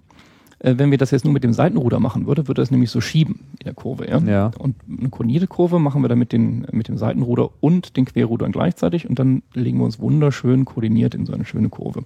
Aber sonst würde es übersteuern, sozusagen, wie man bei den äh, Autos sagt. Ja, so könnte man das sagen. Oder ja. untersteuern, das kriegt man auch mal durch. Aber ich glaube, in dem Fall, wenn es schiebt, ist es übersteuert. Also wir gehen jetzt davon, an, davon aus, die sind alle in Ordnung. Okay, aber es gibt diese drei Ruder, ist ja auch schon mal interessant nochmal festzuhalten, weil ich denke auch nicht jedem ist klar, wie so ein Flugzeug eigentlich funktioniert. Ich meine, man sitzt immer in diesen großen Verkehrsmaschinen, da sind so äh, riesige Monsterdüsen äh, dran und dann machen die kurz und dann ist man irgendwie in der Luft. Ne? Und hier ist es halt irgendwie alles äh, noch sehr einfach. So. Ja, man kann sich das, also im Prinzip ist ja so ein großes Flugzeug auch von den Grundfunktionen auch nicht äh, sehr viel anders als so ein kleines. Nur die Systeme dahinter werden halt immer komplexer, aber so, die haben auch drei, drei Ruder, ja. Ähm, die haben auch Klappen. Mhm. Also im Prinzip, das Prinzip bleibt schon immer das gleiche. Okay. Nur die Komplexität der Systeme da, dahinter wird halt immer größer. So, jetzt haben wir die Ruder gecheckt. Ja, wir haben auch uns überzeugt, dass äh, keine Löcher äh, in der Zelle sind und so weiter und so fort. Dann gucken wir uns vielleicht nochmal an, wie denn der Reifendruck ist, wie man das. Propeller. Soweit sind wir nicht. Jetzt Ach, laufen wir gerade rum. Jetzt Ja, machen wir ja. erstmal ähm, Entschuldigung. ja. vorne ähm, nochmal die, äh, äh, die Klappe über der Motorhaube auf, sozusagen, über der Cowling. Mhm. Da können wir dann den Ölstab rausziehen. Über der was? Cowling? Cowling, das ist so die Motorhaube sozusagen. Warum ja. heißt die denn so? Die heißt so. Ah, die Motorhaube heißt Cowling. Das ist genauso, genauso wie Pütz und Feudel beim Segeln. Ja, du könntest da auch genau sagen, das ist der Waschlappen und der Eimer, aber das sagt halt keiner. Ne? Okay, verstehe. Der Cowling. ähm, so, jetzt gucken wir den äh, Ölpeitschstab ganz kritisch an, gucken, ob da genug Öl drin ist. Mhm. Ja, hier haben wir auch unsere, unsere Vorgaben, wie viel da mindestens drin sein sollte. Das ist ja wie beim Auto. Also Genau, sind der halt Motor unterscheidet sich ja jetzt auch Äh. nicht wirklich, ne? Oder? ja, im Detail schon, aber im Prinzip ist es, Ja, im Prinzip meine ich. ja, Mhm. sind da ganz befriedigt, stecken ihn wieder rein, machen die Klappe wieder zu und jetzt gucken wir uns den Propeller an, halten da mal, fahren da mal mit der Hand mal äh, lang, gucken, ob da keine großen Dellen drin sind. Das heißt, äh, der Propeller ist ja auch ein aerodynamisches Wunderwerk und da wollen wir natürlich auch sicherstellen, dass diese Wunder auch schön äh, seine Dienste verrichtet, damit es halt wie gesagt vorwärts geht. Mhm. Dann äh, gucken wir uns noch an, ja, das, äh, das Fahrwerk hatte ich glaube ich schon, ähm, vorne natürlich auch nochmal. Dann äh, Statikeinlass äh, hatte ich glaube ich auch schon. Äh, Statikeinlass? Nein. Mhm. Was ist das? Statik? Ja, also du hast ja, das, war, das waren sozusagen die Röhrchen, die ich am Anfang erw- erwähnt habe. Du hast äh, das Pitot-Rohr, was wie gesagt für die Fahrtmessung da ist, und dann brauchst du ja noch was, was den Umgebungsluftdruck irgendwie misst. Wie Ne? hast du dieses Rohr genannt? Statik? Nein, davor. Nein, danach. Pitot-Rohr? Pitot? Pitot. P-I-T-O-T. Ah, Das ist für, die, für den Fahrtmesser. okay. Das ist auch wieder so ein Name, den ich jetzt nicht hinterfragen darf. Das heißt einfach so. Ja, das hängt jetzt wieder mit einem Herrn Pitot zusammen. Ne? Okay. Und da könnte man jetzt auch noch Bernoulli und, und alle möglichen anderen Ja, großen Physiker zitieren. Ja, aber. Nicht, dass wir jetzt einfach so Begriffe hier fallen lassen und davon ausgehen, dass jetzt jeder äh, weiß, was gemeint ist, weil ich Da weiß auch du nicht recht. genau, was gemeint ist. Okay, also das Pitot-Rohr und was war das andere Rohr? Das ist jetzt der, äh, der Statik äh, da hast du einfach noch so ein ganz kleines Loch an der Seite. mhm. Und das ist einfach nur äh, dafür da, um den Außendruck ans Instrument weiterzugeben, den du ja wieder brauchst Ah. für, für die Höhenmessung. ne? So, jetzt haben wir aber eigentlich auch so mehr oder weniger alles äh, durch. Sofern ich das jetzt mir im virtuellen Gedächtnis so habe, jetzt gehen wir einfach, stiegen wir mal rein, schneiden uns schön an. Klack, klack. Vorher haben wir natürlich unsere Ladung ordnungsgemäß verstaut, Mhm. ähm, wissen also auch, wie der Schwerpunkt ist, äh, haben genug Sprit an Bord, haben das alles brav ausgerechnet und dann können wir jetzt eigentlich mal anfangen, ähm, Brav ausgerechnet heißt, man muss jetzt aber schon klar auch vorher eine Ansage machen, wohin man will. Naja, Ansage machen in dem Sinne nicht, dass du jetzt äh, der ganzen Welt erzählen musst, wo du denn hin willst, aber zumindest du selbst solltest dir schon darüber klar sein, okay, wenn ich von A nach B möchte, das sind äh, 500 Kilometer, ich habe aber nur für 200 Kilometer Sprit an Bord, dass dann möglicherweise spätestens bei Kilometer 199 eine gewisse Unruhe im Cockpit auftritt. Ja? äh, Aber was hat man denn, hat man jetzt, äh, also muss man vorher nochmal irgendwie äh, Wettercheck machen? Ist man dazu verpflichtet? Sollte man das tun? Wird das eh gemacht? Sowohl als auch. Also bei, bei meinem Überlandflug, also wenn du jetzt nicht mal einmal um den Flugplatz rumfliegen musst, äh, Ja, sagen wir mal, wir fliegen jetzt von Berlin nach Hamburg. Mhm. So mal. da machen wir mal, haben wir schon zu Hause wahrscheinlich eine ordentliche äh, Flugbereitung, Vorbereitung gemacht. Das heißt, wir haben uns überlegt, okay, in welcher Höhe will ich denn dahin fliegen, mit äh, welchen Motorleistungen, welche Geschwindigkeit. Äh, das heißt, ich verbrauche dann so und so viel im Steigflug, dann im Reiseflug, äh, rollen muss ich auch noch. Das heißt, da habe ich erstmal meinen Treibstoff verbraucht, dann weiß ich, okay, wie viele Leute will ich denn mitnehmen, das heißt, wie viel Gewicht habe ich da, wie lange ist überhaupt die Startrollstrecke. Mhm. Sind schon die, äh, da kommen wir schon in die äh, Details der Das muss man wirklich alles selber ausrechnen. Das muss man alles selber ausrechnen. Aber das klingt jetzt wahrscheinlich komplizierter, als es wirklich ist. Äh, Wie bei allem hat man da irgendwann eine Routine drin. Na gut, aber es, es macht ja schon mal einen deutlichen Unterschied, wenn ich jetzt mit dem Auto losfahre. Pff, mein Gott, wenn ich halt viel geladen habe, geht's halt langsamer, aber ist jetzt nicht so überlebenswichtig. Ne? Ja, beim Auto ist es halt auch nicht so, dass du irgendwie in deiner Straße hier äh, losstartest und dann irgendwann gucken musst, hm, die Straße ist aber doch echt zu kurz für mich. Ich komme einfach nicht vom Fleck, ja. Ja, das stimmt. Und das ist ja auch das Tolle an so einem Flugzeug, das kann ja die tollsten Sachen machen. Ich meine, jeder kann an so einem, mit so einer Cessna auf so einem Verkehrsflughafen äh, mit zweieinhalbtausend Meter Piste starten und landen. Da kannst du mehrfach hintereinander starten und landen, ja. Aber äh, spannend wird's dann ja, wenn du jetzt auf einem kleinen Bergflugplatz bist, äh, wirklich eine kleine gemähte Wiese da vor dir hast, ähm, die ist aber echt kurz. Und äh, dann ist es dir, stell dir vor, jetzt hast du noch im Hochsommer, ähm, es ist richtig heiß, du bist richtig hoch. Was heißt das? Na, das mit der Luftdichte ist schon mal so ein Problem. Ja? Ähm, das heißt, du musst dann schon genau gucken, okay, Ist die Luft Reicht dünner, das- wenn sie heiß ist? reicht das denn noch? Naja, ähm, die Luftdichte äh, ist ja, also bei kalte, kalte, trockene Luft bietet dir die höchste Dichte. Ist eigentlich zum Fliegen am besten. Ah, Ja? okay. Und wenn du jetzt warme, feuchte Luft hast, ist eigentlich das Schlechteste. Da hast du äh, eine niedrige Dichte, das heißt, du hast auch nicht so viel Auftrieb und so weiter und so fort. Und das heißt zum Beispiel jetzt äh, mal bei diesem konstruierten Beispiel, was gar nicht so konstruiert ist, an einem Hochsommertag, an einem ganz hochgelegenen Flugplatz mit einer ganz kurzen Piste voll beladen zu starten, ist vielleicht gar keine so gute Idee. Schon konstruiert, weil jetzt in Berlin einen hochgelegenen Flughafen zu finden, dürfte etwas schwierig sein. Na gut. Okay, also das muss man auf jeden Fall mit einrechnen. Und bevor wir äh, überhaupt schon so, so weit waren, dass wir am Flugplatz ankamen und uns irgendwie unser Flugzeug abgecheckt haben, müssen wir im Prinzip Plan machen so und Dinge ausrechnen. Äh, Muss man dann auch noch Kartenmaterial dabei haben? Hat man das schon? Kriegt man das am Flughafen? Oder Du hast deine eigenen Karten, da hast, damit hast du ja deine Route geplant. Du hast ja dann, also Okay. das ist eigentlich wie beim Segeln. Kannst, also wenn du, wenn du auch mal gesegelt bist, kannst du das vorstellen, da gibt's auch so eine Seekarte, da sagst du Da dann, muss ich okay, erst noch einen Podcast zu machen. Von Segeln habe ich auch keine okay, Ahnung. kommt später. Ähm, oder du steckst halt deinen, deinen Kurs ab, die und die Richtung, so und so viel Grad, dann kannst du noch die, das ist das Tolle, jetzt kommt noch die Wetterkomponente, da haben wir uns natürlich auch noch drüber informiert. Wir wissen ja, der Wind kommt von, also angenommen, der Wind kommt von links, ja, und Ja. ich will nach, will gerade ausfliegen, ja. Wenn ich dann gerade ausfliege, lande ich aber rechts, weil der Wind mich ja abtreibt. Ne? Ja. Also nehme ich einen sogenannten Vorhang Vorhaltewinkel ein, fliege eigentlich so leicht nach links und dadurch, dass der Wind von links kommt, bin ich dann aber dann trotzdem geradeaus. geradeaus. Ne? Sowas will man dann auch vorher ausrechnen, damit man Das kostet dann auch mehr Sprit. Naja, wie immer hast du natürlich, wenn du Gegenwind hast, das ist wie beim, wie beim Skaten, Ja, ist das immer ein bisschen anstrengender, als wenn du Rückenwind hast. Ne? Na gut, aber aber wenn ja du auf dem Hinflug Rückenwind äh, hast oder Gegenwind, ist es ja dann meistens auf dem Rückflug genau andersrum. Insofern gleicht sich das dann häufig wieder aus. Ja. Okay.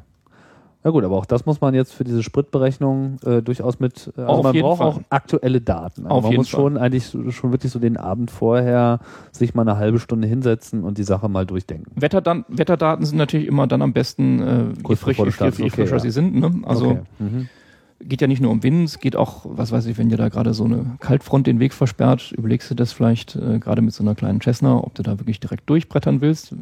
Willst Gut, aber nicht. diese, diese Vorbereitungszeit muss man jetzt dazu sagen, die geht ja dann sozusagen von diesem Vergnügen, schnell äh, vor Ort zu sein und nur fünf Minuten Weg bis zur Maschine zu haben vom Auto, geht ja dann auch wieder ab. Also man muss jetzt sozusagen auch eine Vorbereitungszeit mit einrechnen. Das bleibt nicht aus. Halbe Stunde für einen erfahrenen Piloten ist ja, das hängt halt von der hängt halt von der Route ab. Äh, und Ja, was, wir also, bleiben jetzt mal beim Beispiel Berlin-Hamburg. ja, Berlin-Hamburg, je nachdem, wie viel Erfahrung du hast, äh, hast du das sowieso alles. Du, angenommen, du hast deine, deine Flugplanung im Computer, wie, heutzutage, ne, musst du ja auch nicht mal alles von Hand ausrechnen. Ah. Ne? Dann hast du da dein, ähm, Macht man das im Web oder hat man da so ein Programm? da hast du dann dein Programm, da kannst du dir ein ganz einfaches Tabellen, äh, Tabelle für benutzen. Das muss gar Welches nicht so Programm komplex ist sein. das? Na, du kannst jetzt Flugplanungssoftware verwenden, gibt's von unterschiedlichen Herstellern. Du kannst aber auch äh, ein einfaches Excel-Sheet äh, benutzen, dass der das dann alles ausrechnet. Okay. Gibt's alles. Ähm, und erleichtert die Arbeit schon erheblich. Du kannst natürlich auch noch per Hand ausrechnen. Äh, kann man problemlos machen, aber es geht halt einfach schneller. Gibt es da so ein, so, ein, so ein Microsoft Word der Flugplanung? Ja, sowas gibt's, äh, aber wie gesagt, da gibt's viele Hersteller. Ähm, das bekannteste ist sicherlich von Jeppesen, äh, Flightstar, aber es gibt viele andere, die mindestens genauso gut sind. Mhm. Also da gibt's jetzt keinen Grund, allgemein zu postulieren, das ist jetzt das Microsoft Word Okay. das müssen alle benutzen. Ja. Was benutzt du? Ich benutze keines dieser ganzen Programme. Ich habe mein kleines Excel-Sheet. Äh, Du das, kalkulierst das, das, rechnet, selber. das rechnet mir das da schnell aus. Das hast du ja auch komplett selber äh, entworfen oder gibt es Nee, da habe ich eine? Vorlage, Vorlage verwendet, die das alles Mhm. ganz wunderbar macht. Da trage ich nur die entscheidenden Daten ein und der Rest, Rest purzelt wunderschön raus. Und ich kann es mir direkt ausdrucken, dann habe ich direkt meinen Flugplan dabei, Mhm. rechnet mir auch aus, wie viel Sprit ich verbrauche und so. Also alles ganz wunderbar. Okay. Das heißt, das haben wir jetzt äh, vorher gemacht. Mhm. Wir wissen Bescheid irgendwie, der Wind kommt von irgendwo. Und jetzt haben wir die Maschine gecheckt, haben uns angeschnallt, klack, klack. Was jetzt? So, jetzt äh, melden wir uns typischerweise äh, mal im Funk, Funk und sagen erstmal Guten Tag. Flugzeug ABCD.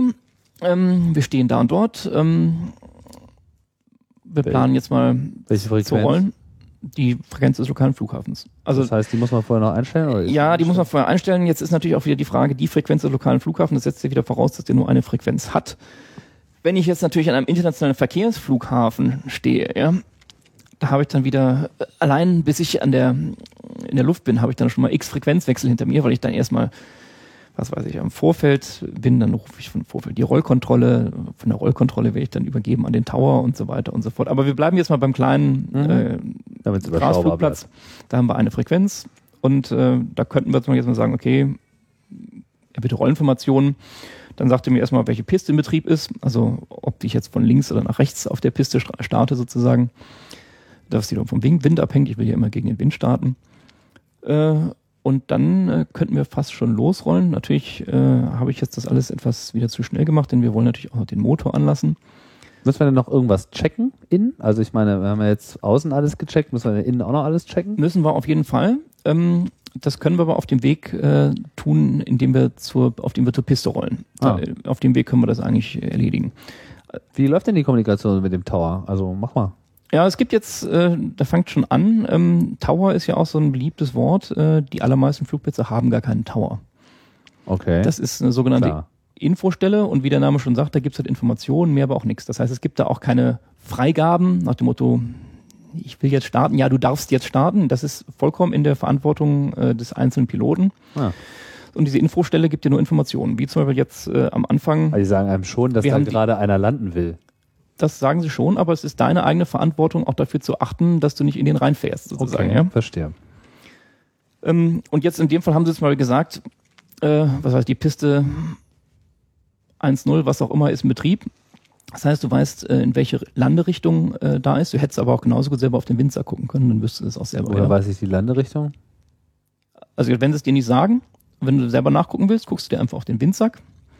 Ähm, und da du ja gegen den Wind starten willst, siehst du dann direkt, okay, die Piste läuft von rechts nach links, der Wind kommt von links, also starte ich auch gegen den Wind. Also eine Piste hat immer mehrere Bezeichnungen, je nachdem von welcher Seite man kommt, oder wie? Exakt. Und zwar ist das immer die auf äh, zwei Ziffern verkürzte Gradzahl. Also angenommen, du hast jetzt ähm, äh, Piste 2.8 wäre dann 280 Grad. Mhm. Mhm, Also sozusagen von, äh, von Westen nach Osten verlaufend.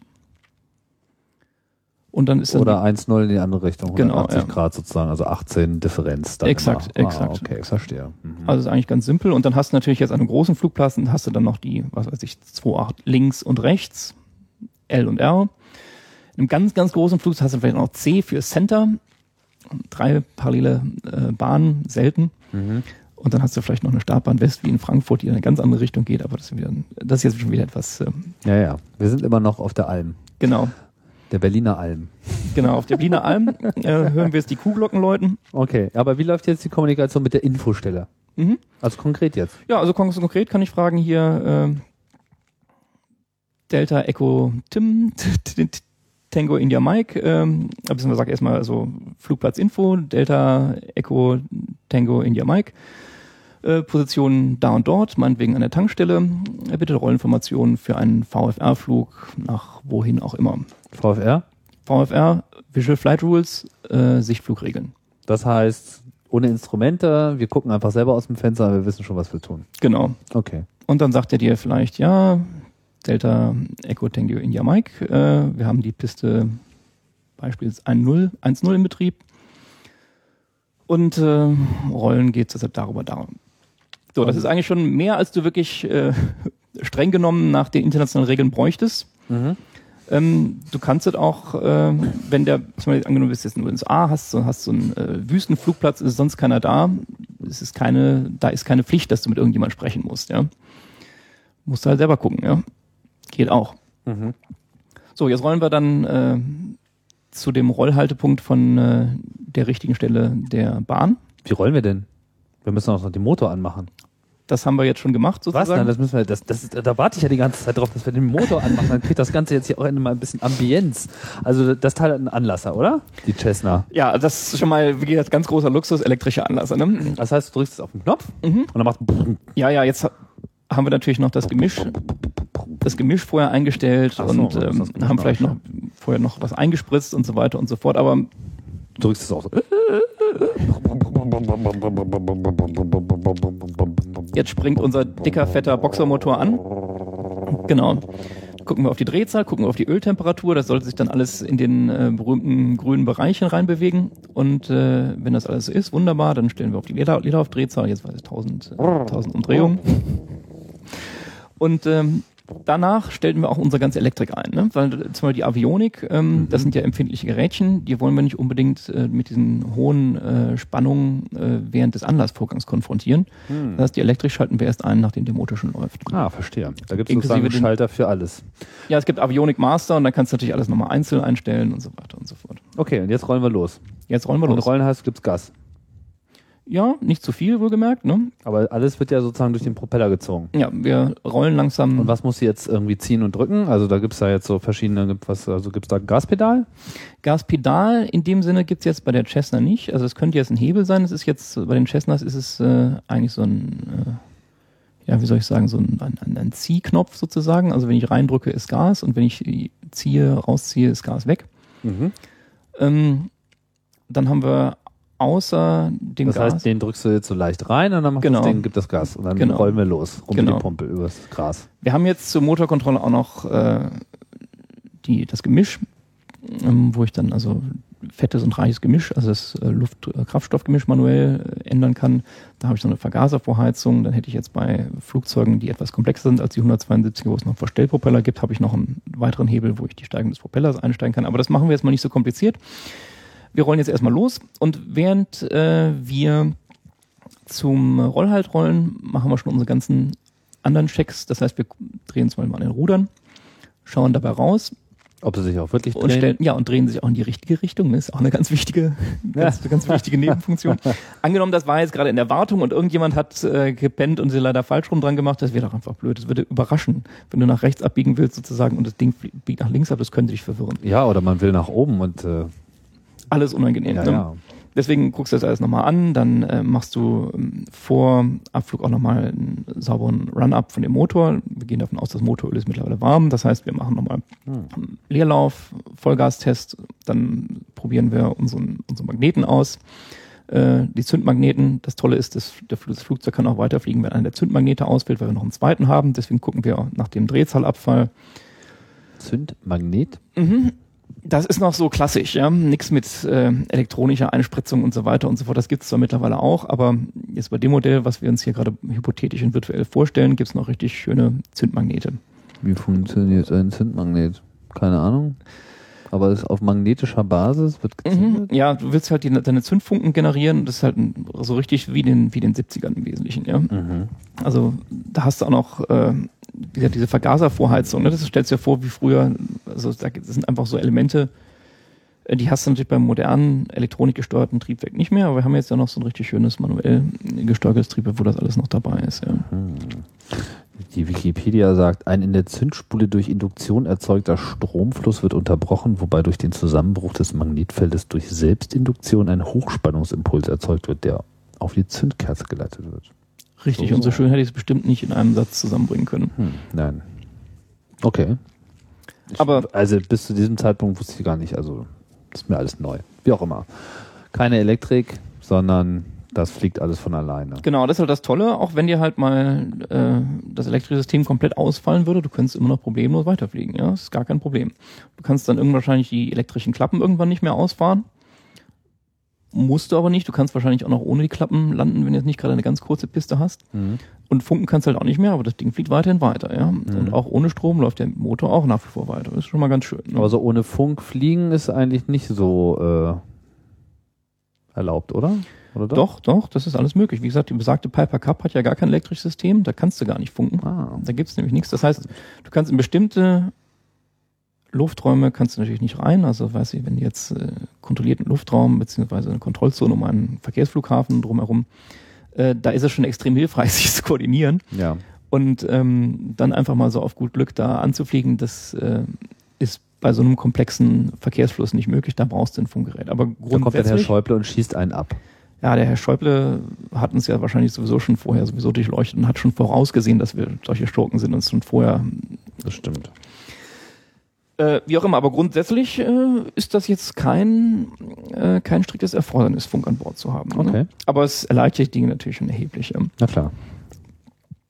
So, und wo sind wir denn jetzt? Jetzt sind wir Ja, mittlerweile stehen wir am äh, Rollhalt von der Bahn.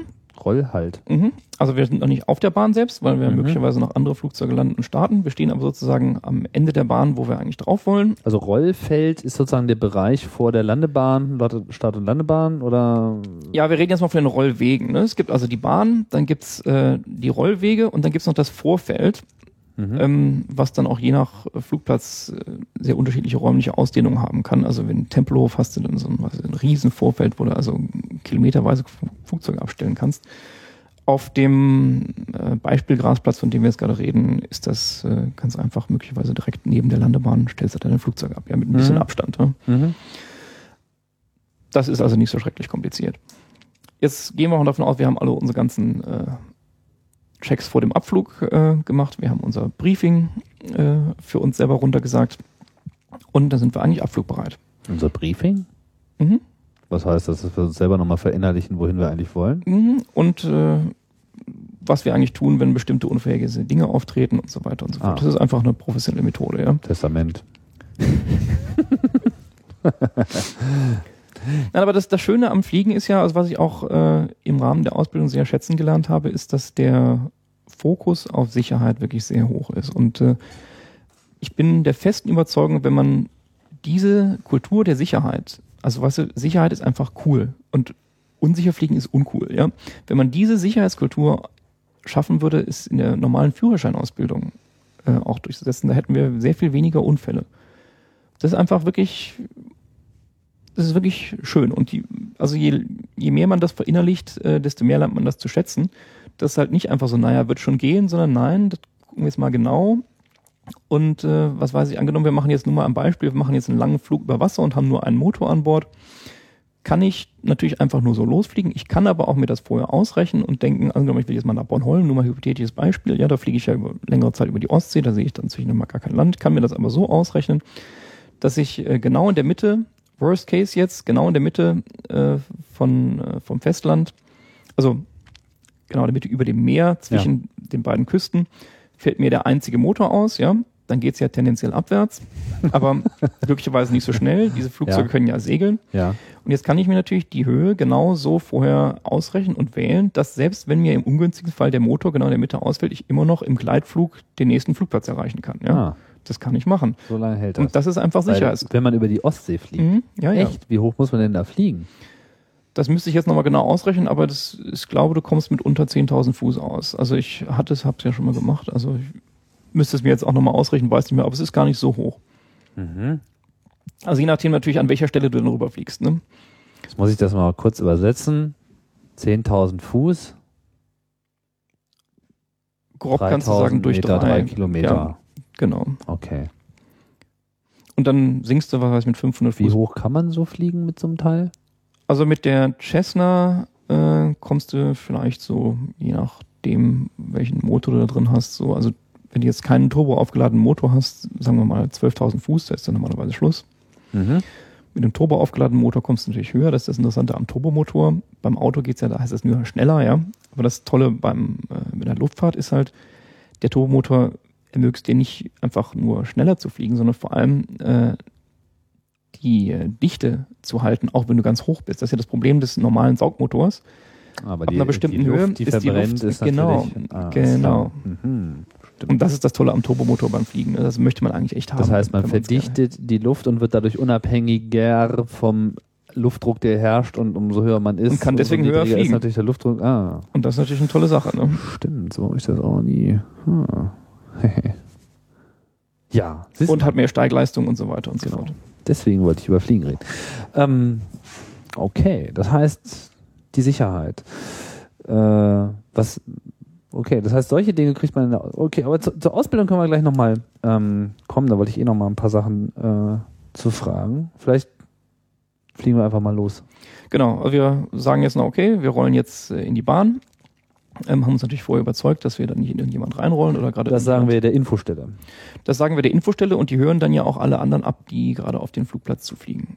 Ah, das heißt, ah, okay, so ein Shared Medium, alle benutzen dieselbe Frequenz. Das heißt, man muss, der ist jetzt auch nicht sozusagen gezwungen, alles zu relayen, sondern das ist so, Exakt. okay. Was sagt man dann? Ja, Delta Echo Tango India Mike ähm, am Roller so, wir rollen jetzt in die Piste 2.8 zum Start. Zum Beispiel. Und dann sagt er, Ja, dann sagt er im Prinzip gar nichts. Dann wiederholt, er, wiederholt, wiederholt er vielleicht nochmal dein Rufzeichen. ich weiß nicht, ich habe doch Hollywood-Filme gesehen in meiner Kindheit, da sagen die doch immer Roger. wahlweise sagen die noch so, so Sagt da keiner Dinge, Roger? Ach, Roger ist so eine Sache, das kannst du sagen, wenn du zu viele Filme geguckt hast. Aber das ist eigentlich eines der überflüssigen bricht Filme. zusammen. Du keiner kannst dann- sagt Roger, okay. Ja, das kannst du in bestimmten Umständen sagen, aber es ist jetzt nicht so unbedingt notwendig. Ja? Also eines der eher überflüssigeren Wörter. Da gibt's wesentlich wichtigere. Jetzt kann die Infostützung noch sagen, so schöne Füllsätze wie Start und Landen nach eigenem Messen, aber eigentlich ist sowieso klar, dass du auf einem unkontrollierten Flugplatz immer nach eigenem Messen äh, äh, startest und landest. Insofern ist es äh, eine nette Sache, ja, aber du, ist eigentlich klar. Ja, dann rollen wir in die Bahn, ähm, schieben das Gas rein, äh, haben natürlich vorher noch die Klappen entsprechend gesetzt. In dem Fall setzen wir jetzt mal auf 10 Grad, damit wir schön viel Auftrieb haben. Und äh, dann ruckeln wir über die, über die Graspiste und heben dann Die Klappen sind wo? Hinten am Flügel. Hinten an den großen Flügeln. Genau. Das heißt, die klappen nach unten. Hm, Ja, vor allem klappen sie nach hinten. Also nach unten und nach hinten, das heißt, die Flügelfläche wird vergrößert. Mhm.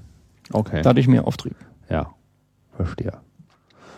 Und dann geht's los. Dann geht's los.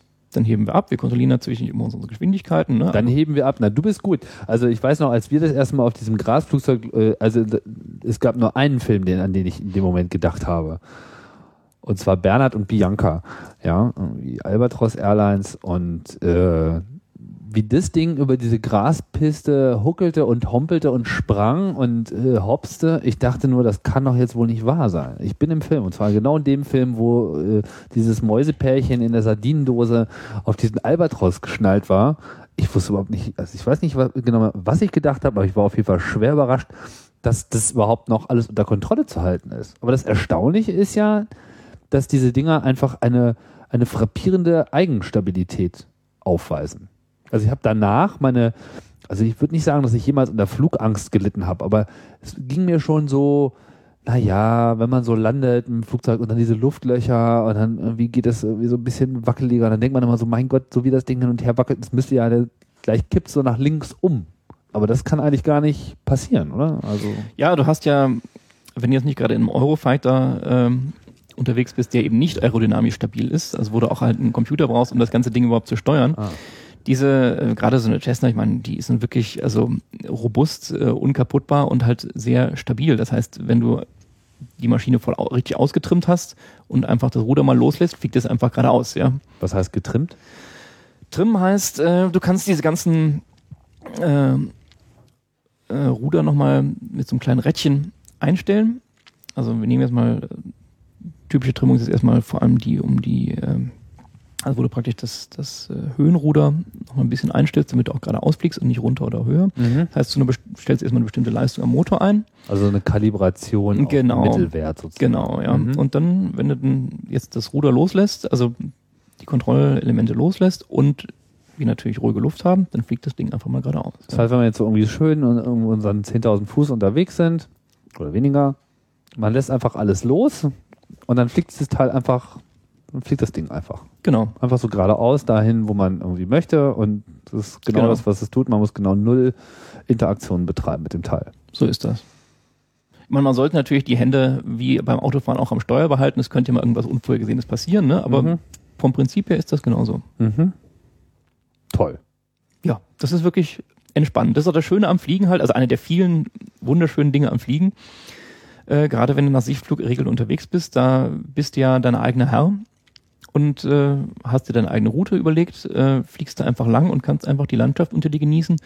Und du hast halt nicht das Problem wie beim Autofahren. Also jetzt möchtest du mal fix unterwegs sein und die linke Spur sind die ganzen Idioten und auf der rechten Spur sind nur die äh, ganzen Lastwagen. Das Problem hast du einfach nicht. Ja, du hast einfach viel Oder wie im da oben.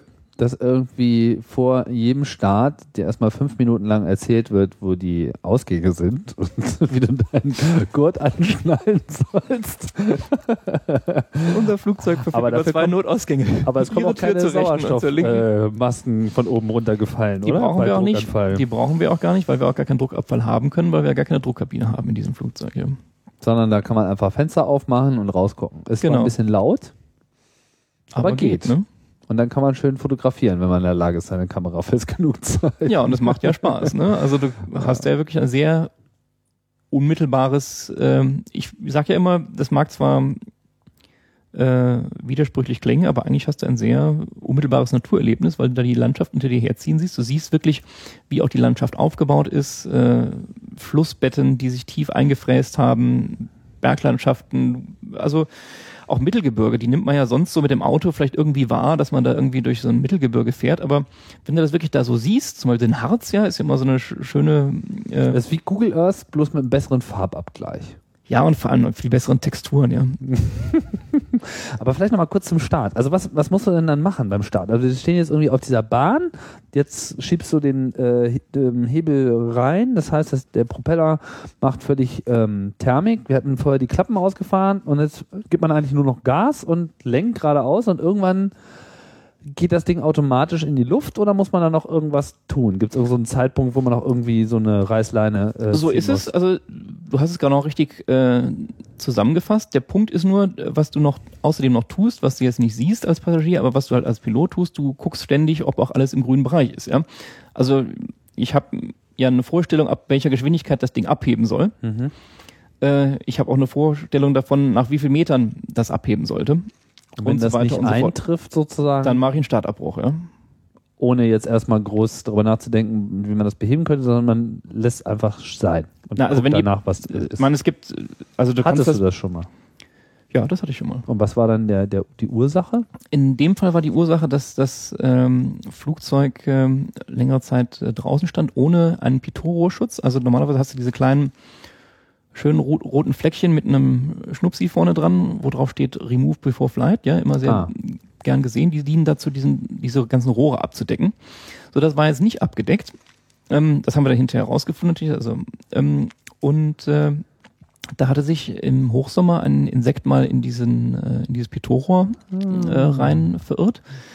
Als es dann losging, kam es natürlich nicht mehr raus, weil da natürlich echt viel Luft gerade da in die falsche Richtung drückte. Und dadurch hatte ich, hatte ich keine Fahrtmesseranzeige, ja. Ah, okay. Das heißt, das hast du sozusagen, du hast gesehen, dass, die, dass der Speed nicht richtig angezeigt wird und dann hast du gesagt, geht ja gar nicht, zack. Genau. Du hättest wahrscheinlich trotzdem starten können, aber Du hättest problemlos, du kannst auch ohne Fahrtmesser natürlich äh, klar, aber du hättest unterwegs starten. nicht mehr dann, gewusst, wie aber das ist halt alles nicht so toll, ja. Ja, okay. Insekt im Rohr. Ja, ist so ein lustiges Beispiel, ne? Ja, ja, okay. Das sind so die Real-Life-Varianten. so, aber an sich, das Ding hebt einfach von Und außerdem habe ich natürlich, ich habe meine Geschwindigkeiten, ne? ich sage jetzt, okay, Airspeed äh, alive und dann weiß ich jetzt, okay, jetzt geht's los und das ist jetzt die richtige Geschwindigkeit und alles Steigwinkel passt und so weiter und so fort. Ne? Dann, Dann dann, schießt das Teil einfach nach oben und wie hoch muss man dann, also Sichtflug heißt ja, dass ich, also vollständig alle meine ganze Navigation beruht darauf, was ich so sehe. Und wenn da irgendwo ein anderes Flugzeug ist, dann muss ich einfach selber dafür sorgen, dass ich halt nicht so hoch, also nicht auf derselben Höhe bin. Kann ich mit dem denn funken? Also ist irgendwie klar, äh, auf welcher Frequenz? Also gibt's da so einen Chatten in den Wolken? es gibt so irgendwie? eine Art Chat in den Wolken, das nennt sich äh, Fluginformationsdienst für äh, VFR jetzt, also für den Sichtflug, äh, wo man sich anmelden kann. Und dann hörst du halt auch immer, was weiß ich, der X ist da gerade von links nach rechts unterwegs. Und vor allem, selbst wenn der X äh, sich nicht angemeldet hat, er muss es nämlich nicht, Mhm. ähm, sagt dir, wenn du halt vorher den ähm, die Infostelle darum gebeten hast, dir doch mal Verkehrsinformationen durchzugeben, sagt er dir jetzt, passen Sie mal auf, jetzt kommt da von links nach rechts sozusagen so und so viel Grad, kommt Ihnen in der gleichen Flughöhe was entgegen. Schauen Sie mal raus, ne? Und wenn der dann äh, weiß, welches das ist, kann er auch sagen, da kommt, was weiß ich, Ihnen eine Piper oder eine andere Chest oder was auch immer entgegen so und so viel Höhe und dann weißt du das schon mal, ja? Das ist also eine Das heißt, Entlastung. Das heißt, so eine Infostelle gibt's auch für jeden Bereich, wo man fliegen kann in Deutschland. Mhm. Oder generell weltweit oder reden wir jetzt von Deutschland? Also generell weltweit gibt es es schon, nur gibt es natürlich wie immer Gegenden, wo es das halt noch nicht gibt, weil es da keine Radarabdeckung gibt und sowieso und so fort. Ja. Aber vom Prinzip her kannst du mal davon ausgehen, sowas gibt es eigentlich überall. Mhm. Bis auf, wie gesagt, natürlich die total verlassenen Gegenden. das steht dann auf meiner Karte. Die Frequenz, meinst du? Ja? Ja, die steht da drauf. Das heißt, ich muss dann immer so klack, klack, klack, klack, klack machen irgendwie, dann gehe ich auf die Frequenz Mhm. und dann sagt man, hallo Infostelle, ich fliege jetzt hier übrigens gerade lang und ich bin auf äh, in Richtung hm, unterwegs. Ja, angenommen, wir sind hier in Berlin gestartet, ja, dann, äh, oder in Brandenburg, ähm, Jetzt sind wir gerade erstmal, haben wir erstmal die Höhe gewonnen. Jetzt ab, ab äh, ein paar hundert, 400 Fuß fahren wir jetzt die Klappen wieder ein. Ne?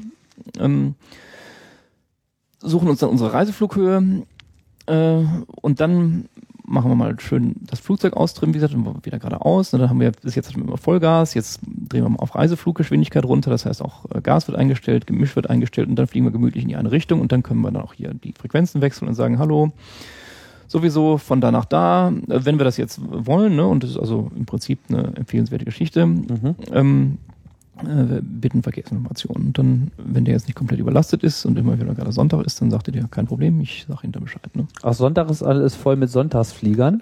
so ungefähr, ja. Okay. Dann ist richtig Thermik. Dann ist richtig was los. So ist das. Da muss man auch mal richtig gucken. Ja, richtig gucken muss man immer, ja. Aber es gibt halt natürlich wie immer, was weiß ich, äh, genauso wie wenn du mit der Bahn jetzt ähm, an die Ostsee fahren willst, an einem wunderschönen äh, Sommerwochenende, ist natürlich auch so, dass an einem wunderschönen Sommerwochenende auch entsprechend viele Leute an die Ostsee fliegen wollen.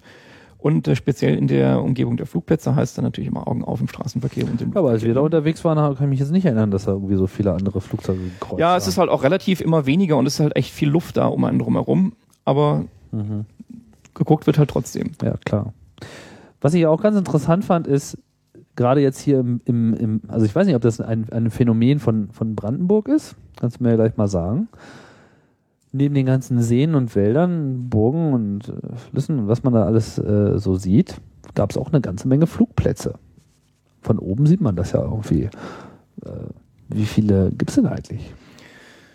Also frag mich nicht nach einer konkreten Zahl, aber sind das überall so viele wie hier? Oder ist das jetzt so ein Brandenburger Phänomen? also es ist, äh, wenn wir jetzt mal auf das Mitteleuropa einschränken, kann man einfach sagen, es gibt wirklich viele und viel, viel, viel mehr, als so der normale Bürger denkt. Ja? Also weil ja Flugplatz, der normale Bürger denkt halt immer gleich, ähm, Nein. Flugplatz, das ist so ein Verkehrsflughafen mit x Runways, mit einem Tower. Ja, wie gesagt, dieser Tower ist ja halt auch eine total fakultative Geschichte eigentlich. Ähm, und da gibt's halt in jeder Großstadt vielleicht einen. Ne? Es gibt aber halt unglaublich viele kleine Plätze. Ähm, wirklich, das sind wirklich die letzten Äcker äh, mitten in der Pampa. Und du kommst äh, in Mitteleuropa erstaunlich, ich kann wirklich nur sagen, erstaunlich nah an jeden beliebigen Platz mit einem kleinen Flugplatz dran. Das ist dann vielleicht nur eine Graspiste, wie gesagt, mit einer kleinen Hütte daneben. Aber das ist ja vollkommen ausreichend. Hm. Wenn du jetzt nicht gerade äh, irgendwie bei Sicht Null äh, einen vollautomatisierten Instrumentenlandeanflug nach Kategorie 3b äh, durchführen willst, ist das ja kein Problem. Da kannst du ja nach Sichtflug auch auf einem kleinen Acker landen. Ja. Hm. Gar kein Problem. Und da gibt es eine sehr hohe Dichte an Flugplätzen. Das ist also ganz wertvolle Infrastruktur, äh, die auch äh, für viele ähm, Gebiete wirklich auch eine entscheidende Rolle spielen. Zum Beispiel jetzt an den, nehmen wir mal die Nordseeinseln zum Beispiel, ja. Die haben alle ihren kleinen Flugplatz. Oder Ich glaube, dein, dein GSM-Telefon ist gerade am, am Stören. Kannst du das mal vom Kabel irgendwie wegnehmen oder hört das eh gleich auf? Ah, da hinten ist es. Echt, da stört das noch. GSM ist echt furchtbar. Du brauchst UMTS. Okay. Ähm, und äh, diese Nordseeinseln haben alle ihren kleinen Flugplatz Mhm. und äh, der ist, äh, wie gesagt, essentiell, wenn mal zum Beispiel, äh, sag ich mal, die Fahrrinne ist vereist, äh, mit der normalerweise die Fähre kommt. Oder du musst mal ganz dringend äh, einen Patienten ausfliegen aufs Festland und leider ist gerade mal die Ebbe nicht da oder die Flut beziehungsweise nicht da, die du brauchst, um Mhm. rüberzukommen, dann kannst du mal kurz mit dem Flugzeug rüber. Ja? Das Mhm. sind also richtige Lebensadern äh, Adern. Adern teilweise. Ja. Oder zumindest lebenswichtige Backups äh, für solche Fälle. Mhm. Und ähm, das ist natürlich in Gegenden, wo jetzt äh, die noch ländlicher sind, also speziell Beispiel in, in Nordamerika, wo du riesige Distanzen hast, noch viel, viel essentieller. Ja. Ja. Und es ist wirklich äh, faszinierend, was es da an Infrastruktur in Deutschland und Europa gibt. Ja. Ist wirklich schön. Also, das heißt, meine Wahrnehmung, dass jetzt in Brandenburg besonders viele Flugplätze gibt, stimmt nicht. Gibt Also was in- überall genauso viele? Was du in Brandenburg hast, äh, sind natürlich, äh, was das ein, ein lokales Phänomen ist, sind die vielen ehemaligen äh, russischen Flugplätze, die Genau, das war's. Militärbasen. Die unglaublich vielen, unglaublich großen Flughäfen. Man hat ja das Gefühl, die ganze Zeit über, was weiß ich, Monstren an Flughäfen äh, Genau, das ist sicherlich ein spezielles Charakteristikum von Brandenburg, was du äh, woanders nicht so findest. Da hast du einfach riesengroße ich weiß ja wieder, warum mir das noch so in Erinnerung geblieben mit ist. ewig langen Pisten, Beton, äh, riesig viele Bunker drumherum, die dann natürlich heute alles nicht mehr so in dem Ummaß. Da könnte man mal aus- eben so ein, so ein Airbus A380 starten und landen. Ja, A380 vielleicht von der, vom Gewicht her nicht unbedingt, aber so vom Prinzip her können Von wir der eigentlich- Länge her wird's wird's reichen, ja. Mhm. Weil die da immer ihre schweren Transportmaschinen äh, hoch und runter kriegen. Ja, oder auch So, die, Ne? ähm, die Kampfflugzeuge, die ja da vor allem auch stationiert waren, die haben natürlich genau dieses Problem, was ich ganz am Anfang mal erwähnte, mit äh, entweder schnell oder langsam fliegen. Es gibt nur wenige Flugzeuge, die das beides hinkriegen. So ein Kampfflugzeug soll ja möglichst schnell äh, dem Feind entgegenfliegen.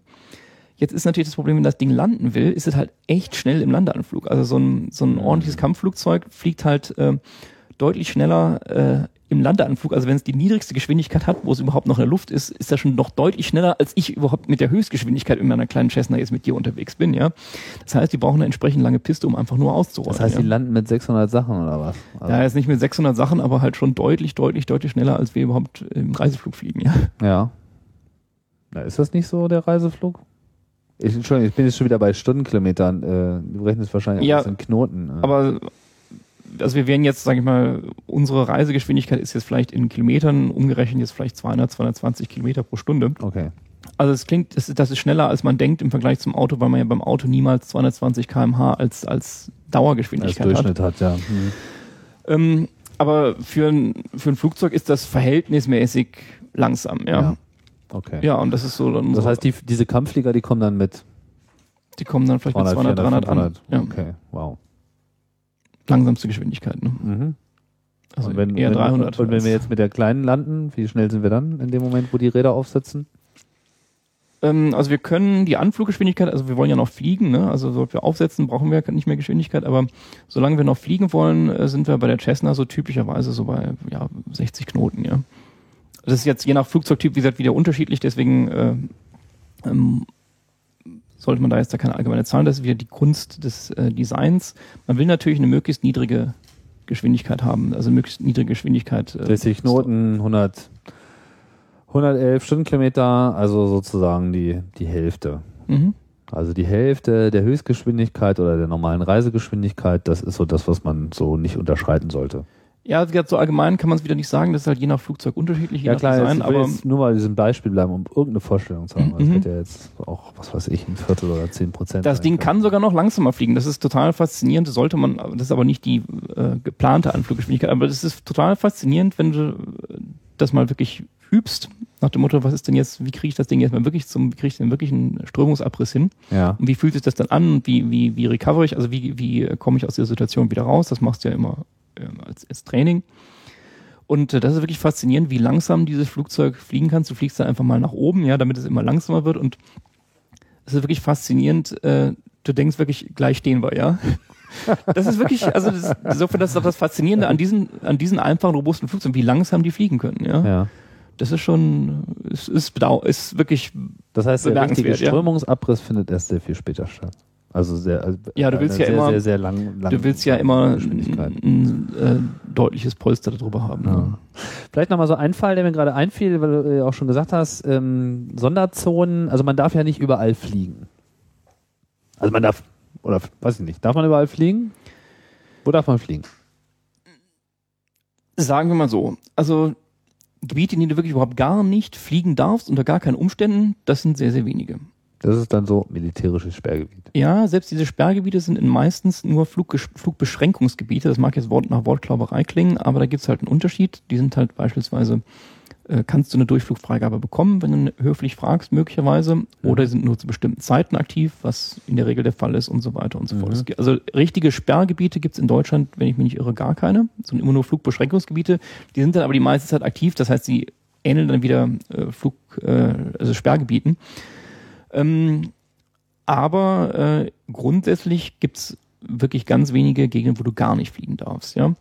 Jetzt ist die Frage, mit welchem Aufwand du bestimmte äh, Gegenden durchreisen kannst. Ne? Das ist wieder ein, ein anderes Thema. Jetzt also jetzt mit unserem kleinen äh, Sichtfliegerflugzeug sind wir bis zu einer Höhe von 10.000 Fuß wirklich sehr autonom. Ja? Also können es eigentlich äh, aussuchen unsere Route, wo wir langfliegen und die Höhe können wir uns äh, weitgehend auch aussuchen. Das ist alles unsere eigene Entscheidung. Wenn wir jetzt natürlich äh, in eine Kontrollzone einfliegen, um einen großen Verkehrsflugplatz äh, Wie wir das zum. Beispiel hatten mit Tegel. Mhm. Zum Beispiel. Oder wenn wir jetzt in bestimmte Lufträume einfliegen, die typischerweise um solche großen Verkehrsflughäfen äh, angelegt sind, also kontrollierte Luftraum, dann müssen wir uns mit der Flugsicherung abstimmen. Dann gibt's, ist auch Schluss mit Infoservice. Dann hast du wirklich äh, Flugführung, also die geben dir dann auch Anweisungen, Mhm. je nach, je nach Szenario, in unterschiedlichem äh, Maße, je nachdem, in welchem Luftraum du dich befindest. Und da heißt dann halt auch wirklich deine Absichten kommunizieren und entsprechend Anweisungen folgen. Aber jetzt, wenn wir mal das mal, das ganze Thema mal außen vor lassen, so im normalen Luftraum unter 10.000 Fuß, ja, bist du wirklich sehr frei. Und was, ähm, ich kann mich noch erinnern, als wir irgendwie auf Tegel zugeflogen sind, da hatten wir das Problem, wir wollten einfach diesen Start- und Landebahnbereich quasi passieren. So, und das ist ja, sagen wir mal, da ist ja auch in den 3000 Metern, kann einen ja schon noch irgendwas erwischen. Das heißt, man muss explizit sagen, ich will jetzt hier rüberfliegen, bitte sag mir Bescheid, wenn ich rüberfliegen darf. Ja, in dem Fall waren wir auch noch deutlich niedriger als, ähm, als 3000, das war ja unter 2000 Fuß, also sehr, sehr niedrig. Ähm, so eine Landebahn eines Verkehrsflughafens, da ist ja gerade in Tegel ist ja genug Action. Das heißt, äh, wie quere ich die jetzt? Natürlich immer quer zur eigentlichen äh, Start- und Landerichtung.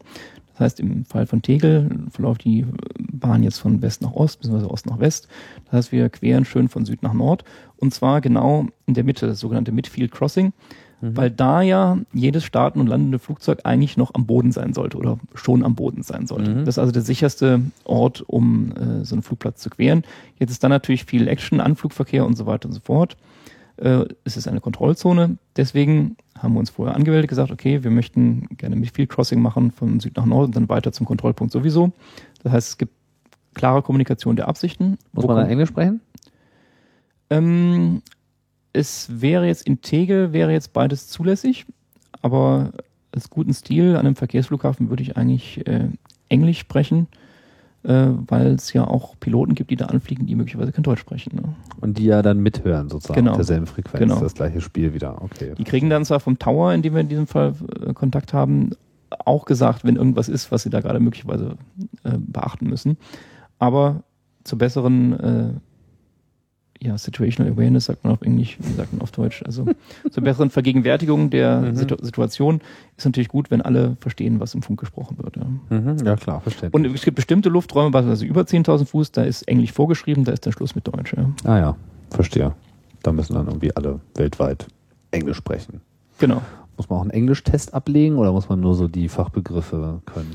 Ja, da gibt es jetzt wieder neue Regeln. Also du hast natürlich grundsätzlich mal, wenn du also ein Sprechfunkzeugnis kannst du einfach nur ein deutsches ablegen, dann bist aber halt äh, bei Flügen im Ausland dann auch erstmal aufgeschmissen, das ist nämlich der Schluss. Mhm. Ähm, und äh, wenn du dann ein Sprechfunkzeugnis einer der höheren Klassen ablegst, dann gehört da auch eine gewisse Englischprüfung mit automatisch mit dazu. Ja. Mhm. Und das ist ja nicht nur so, dass man jetzt so die Fachbegriffe runterrassert, sondern man muss sozusagen schon richtig so sprechen können. Man muss sich mit denen irgendwie. Ja, ich meine, du machst natürlich da keine Prosa und äh, verfasst da keine Romane. Im Wesentlichen, es gibt da schon eine recht festgelegte Terminologie. Ja. die musst du halt drauf haben und dann musst du da halt bestimmte unvorhergesehene Ereignisse ordentlich kommunizieren können. Ja. Mhm. Äh, Also es ist jetzt nicht so schrecklich komplex. Also es gibt genug Leute, die jetzt nicht, äh, äh, was weiß ich, ihr Lebenswerk auf Englisch verfassen, die trotzdem ganz problemlos Englisch funken können. Ja. Das ist jetzt nicht so komplex. Also, ja, jetzt gibt's ja hier gerade äh, in Berlin die, diese, diese Diskussion mit den, mit den neuen Flughäfen. Es wird jetzt ein neuer großer Verkehrsflughafen äh, gebaut, der BBI, Berlin-Brandenburg International, der irgendwie 2011 oder so in Betrieb gehen soll, oder? Soll ist ein schönes Wort. ähm, Wo irgendwie, also es gibt Leute, die nennen dieses Datum, also ich glaube, das ist das Richtige, ich weiß jetzt nicht so ganz genau, in dem Zusammenhang. 2012 ist auch im Gespräch. In dem Zusammenhang sollen ähm, Tegel und Tempelhof geschlossen werden. Ähm, Tegel, denke ich mal, ist vielen bekannt, aber was so ein besonderes Unikum ist, ist halt äh, Tempelhof. Das ist ja, wenn ich es richtig sehe, der erste wirkliche Flughafen gewesen, der überhaupt als solcher gebaut wurde auf diesem Planeten.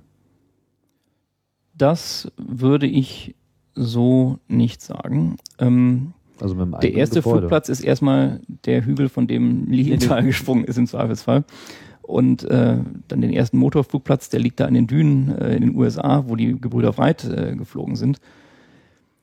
Aber auf jeden Fall hat er natürlich Tempelhof für Deutschland eine ganz erhebliche historische Signifikanz. Ich meine, der Flugbetrieb am Tempelhofer Feld hat ja auch ganz einfach angefangen. Das war ja ein großer äh, Exerzierplatz äh, im Prinzip, also ein Übungsgebiet. Ähm, und damals äh, gab es auch noch keine fest angelegten Landebahnen. Ganz am Anfang, am Anfang der Fliegerei hat man sich ja immer gedacht, okay, wir wollen ja immer gegen den Wind starten.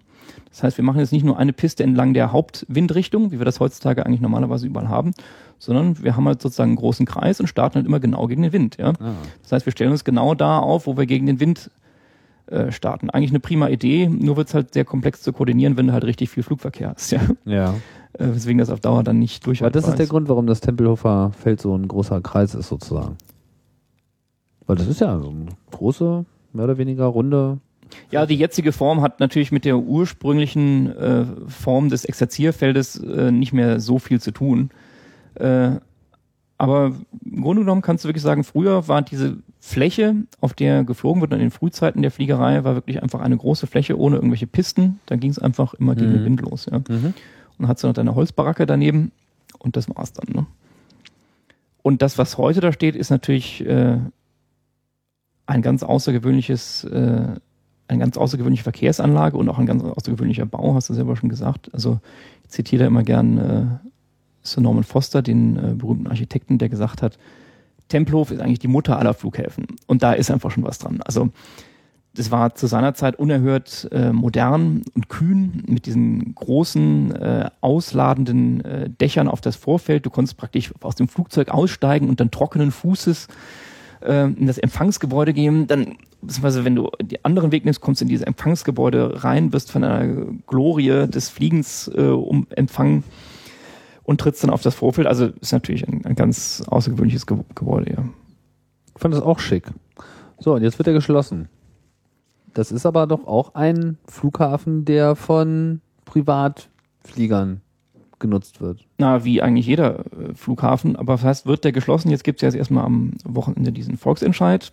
Dann schauen wir mal. Äh, Der ja eigentlich keiner ist, weil er nicht bindend ist. Ja, aber schauen wir erstmal, was der ergibt. Und äh, gehen wir davon aus, jetzt beispielsweise, dass sich jetzt eine überwiegende Mehrzahl der äh, Stimmberechtigten für den Erhalt des äh, Flugplatzes Tempelhof äh, ausspricht, dann ist es natürlich schon die Frage, inwiefern es politisch noch zu rechtfertigen ist, das dann trotzdem gegen diesen erklärten Willen des Volkes durchzuziehen. Ja? Also rechtlich ist es korrekt, ist der, wenn ich mich nicht irre, der äh, regierende Bürger nicht dazu gezwungen, dieses Votum auch zu honorieren. Aber politisch ist natürlich eine andere Frage, ob man sich dann äh, weiterhin äh, unbekümmert gegen den Willen des Volkes stellt, ist ja politisch schon eine durchaus valide Frage. Ja gut, jetzt sagen ja viele Leute, dass man so den Flughafen A nicht braucht. Und äh, was weiß ich, Stadtflughafen ist natürlich auch ein Sicherheitsrisiko. Flugzeug kann ja irgendwie auch auf die Häuser äh, fliegen. Ähm, und natürlich wird auch so mit der etwas mangelhaften äh, Wirtschaftlichkeit äh, argumentiert. Was sagst du denn dazu?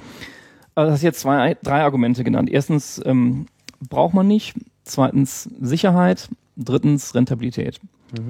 Ähm, die versuche ich jetzt mal äh, strukturiert äh, hintereinander anzugehen. Erst damit braucht man nicht. Ähm, naja, da können wir jetzt äh, lange in die Berliner Flughafenplanung einsteigen. Und wie gesagt, äh, das Thema Tempelhof könnte problemlos eine eigene Sendung füllen, die locker zwei Stunden dauern könnte. Aber Okay. jetzt nur mal, um mal, Habe ich ja ganz schön was angestochen, hier jetzt. Aber erzähl mal. nur mal, um jetzt einige wenige Aspekte mal zu beleuchten in diesem äh, Zusammenhang. Ähm, und ich muss das jetzt aus dem Kopf zitieren, insofern möge man mir verzeihen, wenn das nicht äh, auf jede Nachkommastelle stimmt. Aber ähm, der BBI, also der neue Flughafen Schönefeld, also Berlin-Brandenburg International, soll, wenn er dann fertig äh, wird, eine Kapazität von 22 bis äh, 25 Millionen äh, Passagieren haben. Ja? Ähm, das ist ja schon mal eine ganz beeindruckende Zahl und da gibt's ja Aussagen, die sagen, äh, das reicht für Jahrzehnte. Ähm, interessanterweise ist es aber so, dass wir heute, äh, also 2007, ähm, haben wir, glaube ich, äh, schon 20 Millionen Passagiere. Und äh, jetzt wird ja ständig auch äh, von äh, der Berliner Flughafengesellschaft immer gerne wieder gesagt, wie schnell und wie toll der Verkehr gestiegen ist in den letzten Jahren. Ja? Ähm, wenn man diese Entwicklung, die jetzt bis jetzt stattgefunden hat äh, in den letzten Jahren, einfach mal weiter extrapoliert bis zur Eröffnung des Flughafens, dann haben wir schon zur Eröffnung von BBI, also wenn dieser neue, tolle, für Jahrzehnte haltende Flug, äh, Flughafen fertig ist, sind wir schon an der Kapazitätsgrenze da angelangt, ja? Donnerwetter, ja? Das heißt, wir können eigentlich direkt wieder weiter ausbauen. Wobei die allwissende Müllhalde sagt, dass man ihn noch bis 40 Millionen ausbauen könnte. Ja, da kommen wir jetzt genau in die Details äh, wieder rein. Ähm, da gibt's dann wieder diese Geschichten, ja, wir können ja problemlos modular weiter ausbauen. Ne? Im Prinzip, was die äh, Passagebereiche, also was die äh, Passagierbereiche, äh, also Terminals und so weiter angeht, kann man das äh, in der Tat äh, ganz gut machen. Das Problem ist nur, wir haben ähm, ja nur zwei Runways, Runways da, beziehungsweise erstmal haben wir dann sogar lange Zeit nur eine einzige Start- und Landebahn, weil die nördliche Bahn ja gerade zurzeit äh, ab, abgerissen, abgerissen wird, um die Autobahn da zu bauen, ja. Ach so. Das heißt, wir haben eine Weile dann nur eine Landebahn. Jetzt stell dir mal vor, auf dieser einen Landebahn passiert was oder du hast, wie du in letzter Zeit jetzt häufig hattest, irgendwie jemand schlittert mal von der Bahn oder so weiter, dann muss die geschlossen werden.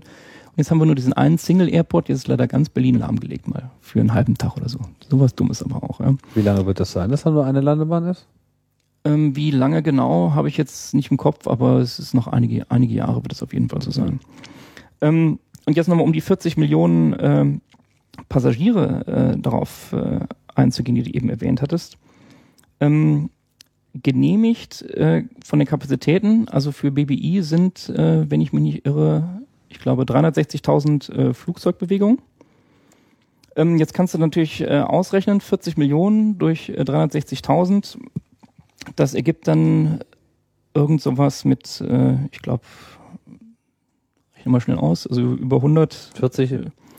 40 Millionen Durch? durch 360.000. Ich glaube, ich glaube, es ergab 111 Passagiere pro Flug. Ja. Ja, ja, stimmt. 111. Hm.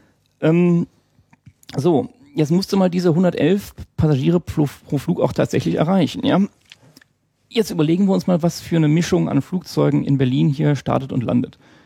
Wir haben ja hier äh, keine A380, keine 747, also ganz wenige 747, ja, in Schönefeld mal. Ähm, Aber auf dem neuen kann die doch landen, oder nicht? ja, ja, die können da schon landen, aber du musst dir überlegen, wie, wie sieht denn der Verkehr hier aus, die Verkehrszusammensetzung. Fliegen hier alle ständig interkontinental? Nee. Die allermeisten hier fliegen äh, innerhalb von Europa oder sogar innerhalb von Deutschland. Der äh, größte Wachstumsträger hier in äh, Berlin ist ja, sind ja ganz eindeutig die Billigfluggesellschaften, also EasyJet, Ryanair und so weiter und so fort. Ähm, und dann haben wir natürlich echt viel äh, ja, Regionalverkehr. Ja? Und jetzt überleg dir mal, wie diese Flugzeuge, was die denn so an Passagierkapazitäten überhaupt haben. So eine, also eine, diese beliebten Turboprops, also äh, Dash 8, Q300, Q400, die haben irgendwo so zwischen 50 und 70 äh, Sitzen, also je nach Modell. Dann die Canadair Jets, die die Lufthansa auch für die äh, regionalen Routen einsetzt, mal nach Wien oder so, äh, hast du häufig entweder so ein Flugzeug oder so ein Avro RJ85 Jet. Die haben auch so, äh, also zwischen 50 und ich glaube, der Avo hat, glaube ich, 80 ungefähr Macht ja Ähm, nichts. Passagierplätze. So, das sind jetzt also schon mal die Maximalkapazität dieser Flugzeuge, ja. Ist schon mal deutlich unter 111, ja. Das, und die sind ja nicht äh, immer voll ausgelastet, ja. Und also du meinst, selbst wenn der, der Flughafen 40 Millionen Fluggäste hinkriegen könnte bei der Zahl der möglichen Flugbewegungen, kommt man einfach auf diese Zahl. ich meine, selbst eine 737 hatte irgendwo so zwischen 100 und 150 äh, Passagieren, äh, ja. Und das ist ja wirklich so ein Brot- und Butterjet, ja. ja. Und ähm, die Frage ist halt, äh, schaffen wir das eigentlich denn, diese 111 Passagiere pro, äh, pro Flug wirklich Also meinst, kurz gesagt, das- BBI hat nicht genug Kapazität, um wirklich äh, jetzt da zukunftsmäßig, aber dann könnte man ja Tegel noch irgendwie aufhalten. Könnte man. Ähm, nur Tegel, da ist ja auch die, äh, da ist ja eigentlich noch noch viel zementierter, dass sechs Monate nach Schließ, äh, Entschuldigung, Nach sechs Eröffnung. Monate nach Eröffnung von BBI Tegel zugemacht werden muss. Warum Ja. ist das noch zementierter? Frag mich jetzt nicht, in welchem äh, Bereich, welch, welchen Abschnitt, welchen Bescheid es jetzt wieder drin steht, aber das ist äh, sehr äh, klar formuliert und das ist ja auch, also wenn man sich das mal von der Logik überlegt, das ist natürlich ein echtes Problem. Also von wegen, wenn ich jetzt ähm, die Argument, der ganze Argumentation für BBI mit dem Single Airport ist ja Ich habe halt dann äh, äh, Größenvorteile, ich mache das alles über einen Flugplatz, ja.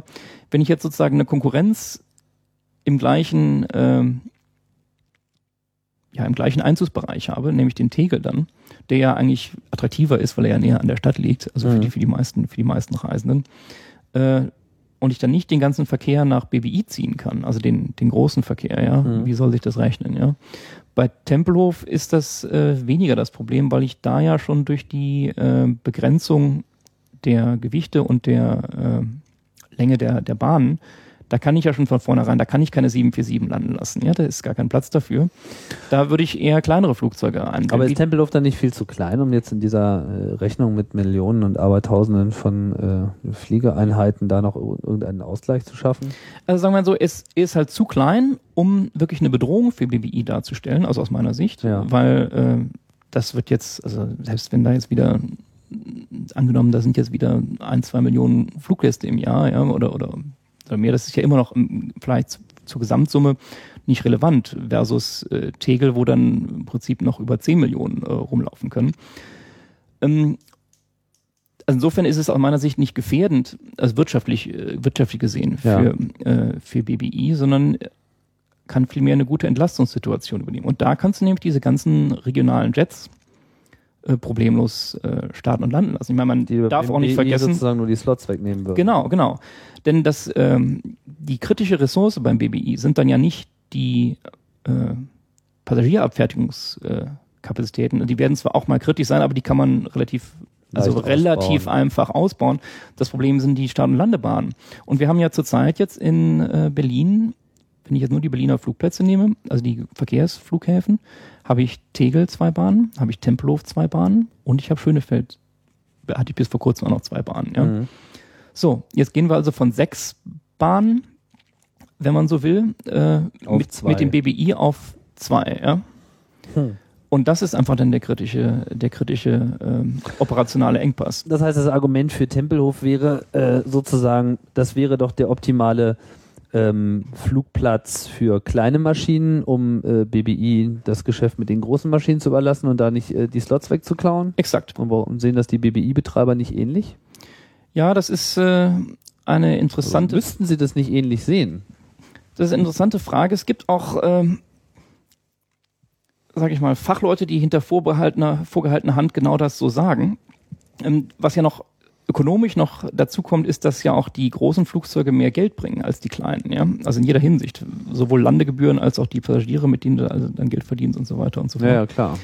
Ähm, nur der politische Wille ist halt ein anderer. Und da wurden halt Argumente gebracht, die sich interessanterweise über die Zeit dann immer wieder weiter ja, verflüchtigt haben, sage ich mal.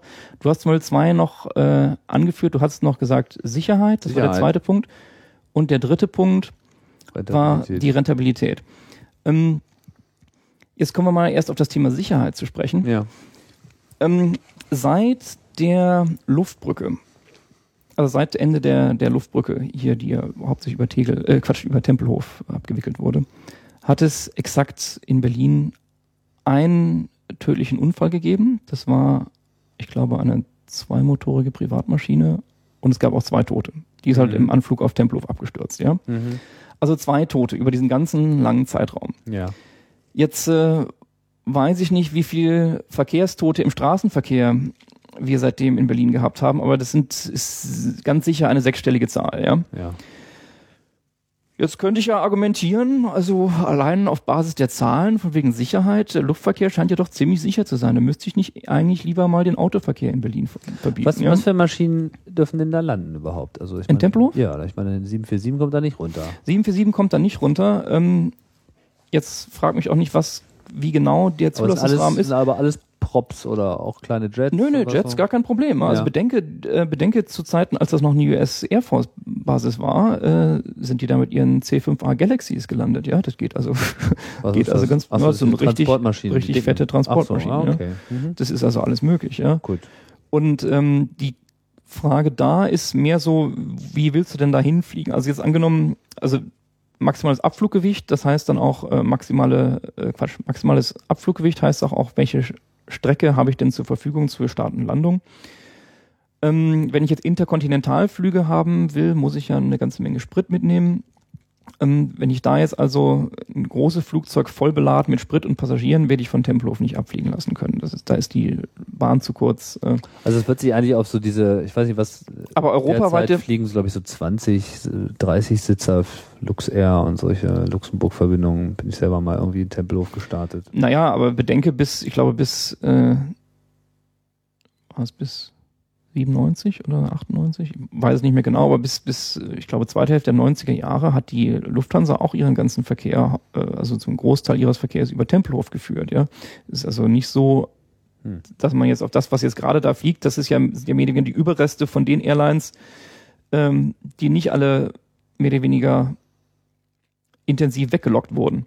Ja, ich wollte jetzt nur Ähm. eine, eine Vorstellung dafür äh, bekommen. Also wir hatten so eine, zum Beispiel jetzt um noch bei der überhaupt sozusagen 737, die geht, ich ja. eben erwähnte, zu bleiben, der Brot- und Butterjet, so der, äh, der Mittelstrecken ähm, und auch für Kurzstrecken 100 bis 150 Passagiere, gibt überhaupt gar keinen Grund, warum die da nicht landen können. ja, Lärmbelastung ist natürlich dann äh, ein echtes Thema. Ne?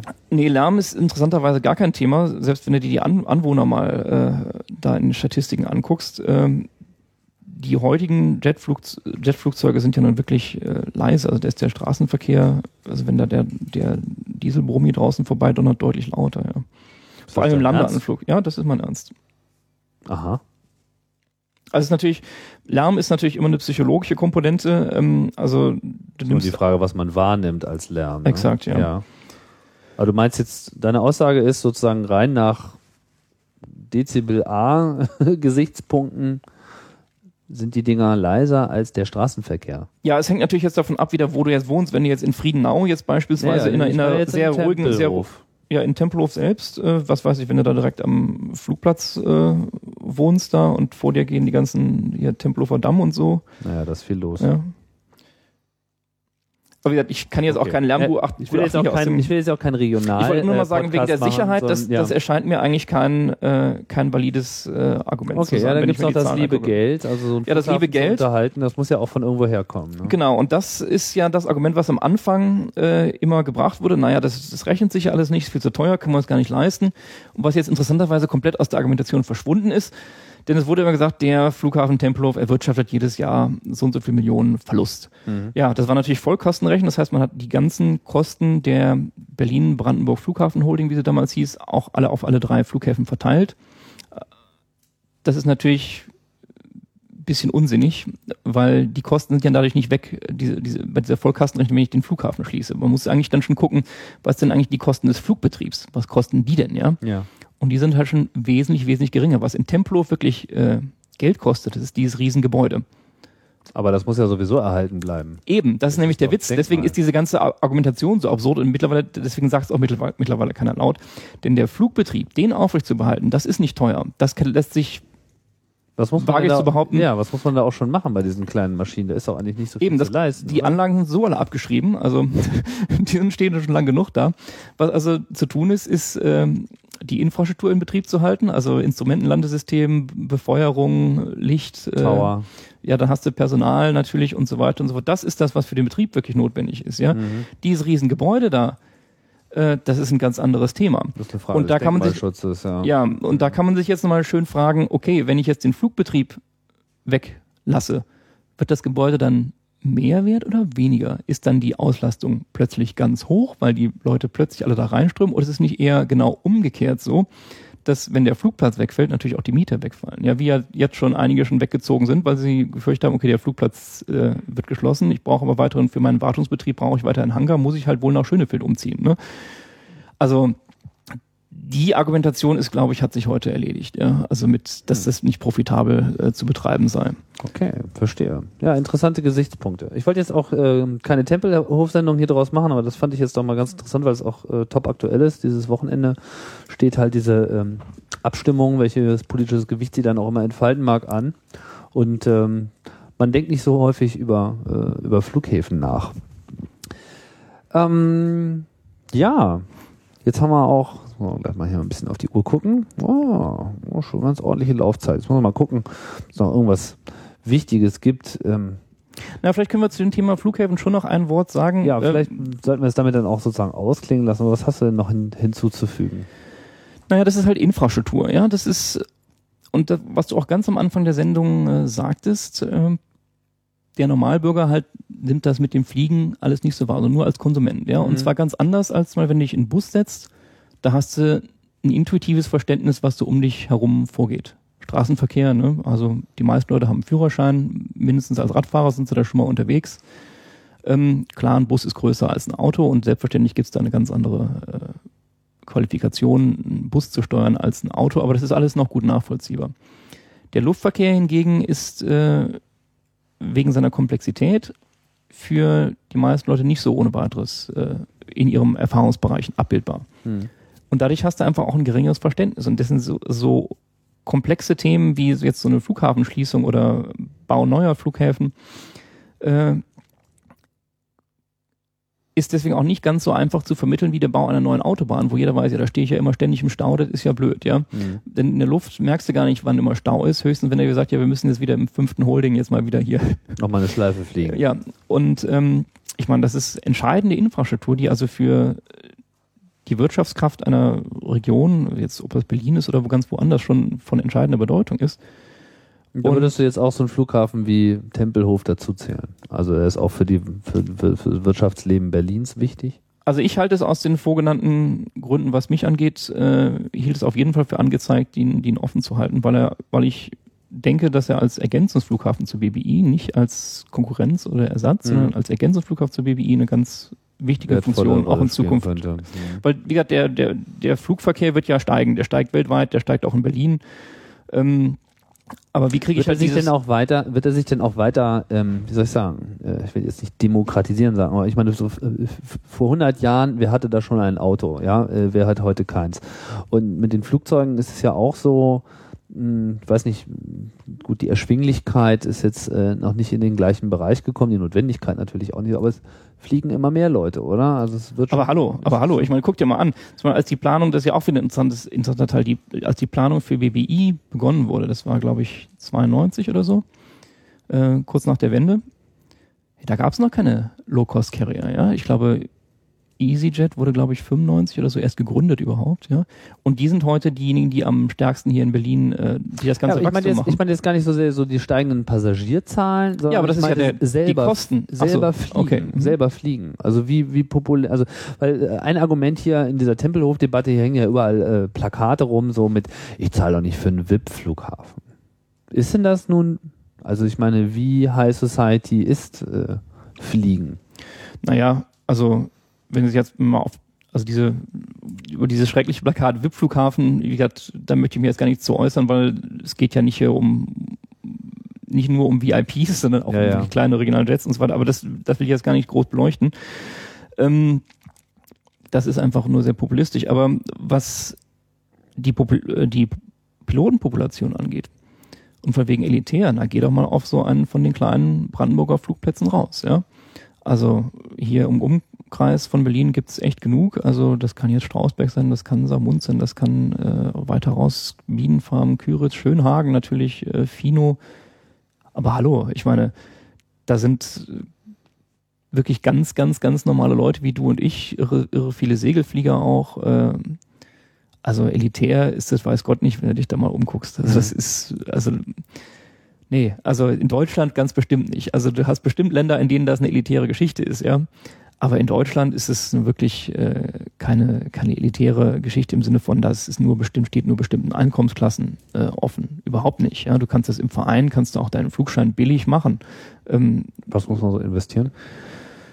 Billig ist ja relativ. ja, das ist halt die Frage. Also wenn du es jetzt halt äh, an einer Flugschule machen willst, ähm, mit allem drum und dran und dann direkt äh, mit Motorflug äh, von vornherein mit den passenden Berechtigungen und so weiter, kannst du da sicherlich locker 9000 Euro ausgeben.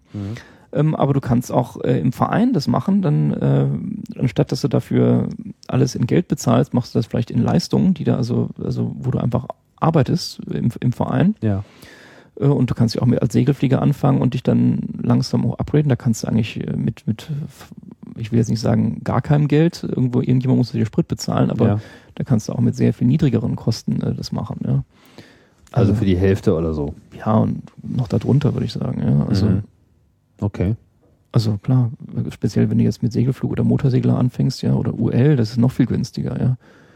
Also ul- ultraleicht heißt das. Und Fliegen selbst, wenn wir jetzt eh noch äh, beim Geld angekommen sind, wenn ich jetzt irgendwie meinen äh, unseren hypothetischen, ich fliege nach Hamburg von Berlin ähm, Flug mache mit so einer kleinen ähm, Viersitzer Cessna, die voll besetzt ist, was muss man dann so äh, ausgeben? Also Hamburg habe ich jetzt nicht so im Kopf, dass aber Hamburg ist wahrscheinlich auch nicht gerade eine Idealstrecke. Also bei Berlin-Hamburg, da hast du den ICE, der ist eigentlich in 0, nix da, direkt in, in der Okay, Stadt. also ne, dann Aber jetzt mal anderes. beispielsweise, wo ich, was ich relativ häufig äh, fliege mit, äh, ist Berlin-Amsterdam, ja. Mhm. Ähm, wenn du da den Flieger vollpackst mit vier Leuten zum Beispiel, ja, oder auch nur dreien und äh, fliegst dahin und zurück, bist du nicht nur schneller, sondern sogar noch günstiger als mit der Bahn, ja. Mhm. Also da ist echt nichts dran auszusetzen. Mit Ne? oder ohne Bahncard? Also mit der Bahncard 100, die ist natürlich nicht zu schlagen, ja, aber, aber mit Bahncard 50 könntest du es noch hinkriegen, ja, das kriegst du glaube ich noch hin. Da Mhm. kommst du noch äh, billiger hin und zurück, ja, Naja. mit dem Flugzeug. Wenn du natürlich, wenn du jetzt nicht alleine fliegst, sieht das natürlich anders aus, wie beim Auto, ja. Das heißt, so, so auf so mittlere Euro-Strecken wird es eigentlich gerade interessant. Mhm. Sagen wir mal so Ja. ab 1000 Kilometer oder so. Ja, es muss jetzt gar nicht, es hängt doch immer davon ab, wo du jetzt hin willst. Also es gibt Was halt hast du denn für eine Reichweite mit so einer viersitzigen Cessna? Also wie weit kann man denn da so kommen? Auch das wiederum hängt von den installierten Tanks und so weiter ab, Ja. aber du kannst jetzt äh, von Berlin problemlos nonstop in die Schweiz fliegen oder sowas, ja, das ist also, das Mhm. ist also kein Thema, ja. Und ansonsten kannst du auch immer wieder auftanken und weiterfliegen. Genau, wie an der Autobahnraststätte, ja, dann rollst du mal kurz ran Mhm. und tankst auf. Also kostenmäßig, ähm, denke ich, ist das nicht das Problem. Was natürlich äh, ein Thema ist und auch immer bleiben wird, es ist einfach äh, komplexer, stellt höhere Anforderungen als ein Autoführerschein. Du hast halt eine dritte Dimension dazu, die ein bisschen mehr Aufmerk- Aufmerksamkeit erfordert. Die, das ganze Verkehrssystem, in dem du dich be- bewegst, ist etwas anspruchsvoller. Das heißt, Fliegen wird, denke ich, auf absehbare Zeit nie ganz so einfach sein wie, wie Autofahren. Du musst halt auch ein bisschen mehr lernen und äh, dich da auch äh, mit entsprechend viel Verantwortungsbewusstsein einbringen. It's not for everybody, aber es ist auf jeden Fall nicht nur für eine, eine kleine Schicht, sondern Exakt, Ja. auf gar keinen Fall. Vielleicht es macht ja halt einfach, ich meine, du hast es ja selber schon mal mitgemacht, es ist einfach eine Erfahrung, also jedem, der die Möglichkeit hat, mal irgendwo mitzufliegen und es ist wirklich nicht kompliziert, würde ich das echt mal empfehlen, einfach nur mal irgendwo so einen kleinen Flugplatz mal hinzugehen, mal fragen, ob er vielleicht mal mitfliegen darf. Vielleicht auch nur einmal um den Flugplatz rum, ja. Das ist einfach ein Gefühl und eine Unmittelbarkeit, äh, Unmittelbarkeit, die man sonst in einem Verkehrsflugzeug, in einem großen Boeing, Airbus, was auch immer, nicht erlebt.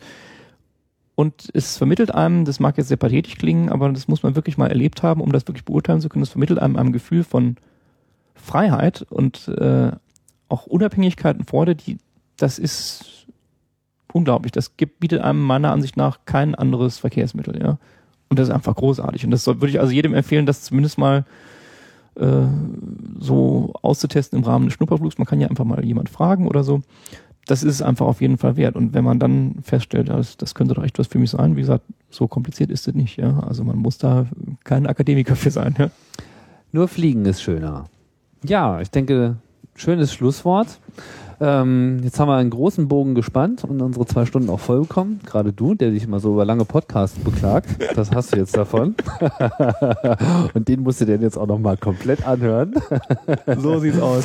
Trotzdem, vielen Dank für äh, die Einblicke ins äh, Fliegen. Darum ging es mir einfach mal so ein bisschen auch äh, eine andere Perspektive einzunehmen in so einem Transportsystem, in dem man halt nicht äh, jederzeit äh, Einblicke hat. Die haben wir jetzt bekommen. Und das war's äh, für diese Ausgabe, welche die Nummer trägt 85 von Chaos Radio Express. Und wie immer wäre ich glücklich über äh, Anregungen und Kritik und Kommentare in unserem Weblog unter blogchaosradio.ccc.de oder wenn ihr Muße habt, könnt ihr uns auch eine Mail schreiben unter chaosradio.ccc.de. Ähm, ja, und äh, insofern können wir einfach nur noch äh, uns bedanken fürs Zuhören und ich sage auch danke Björn für die Ausführung. Und dann sagen wir schön Tschüss von den Hörern. Bis bald bei Chaos Radio Express.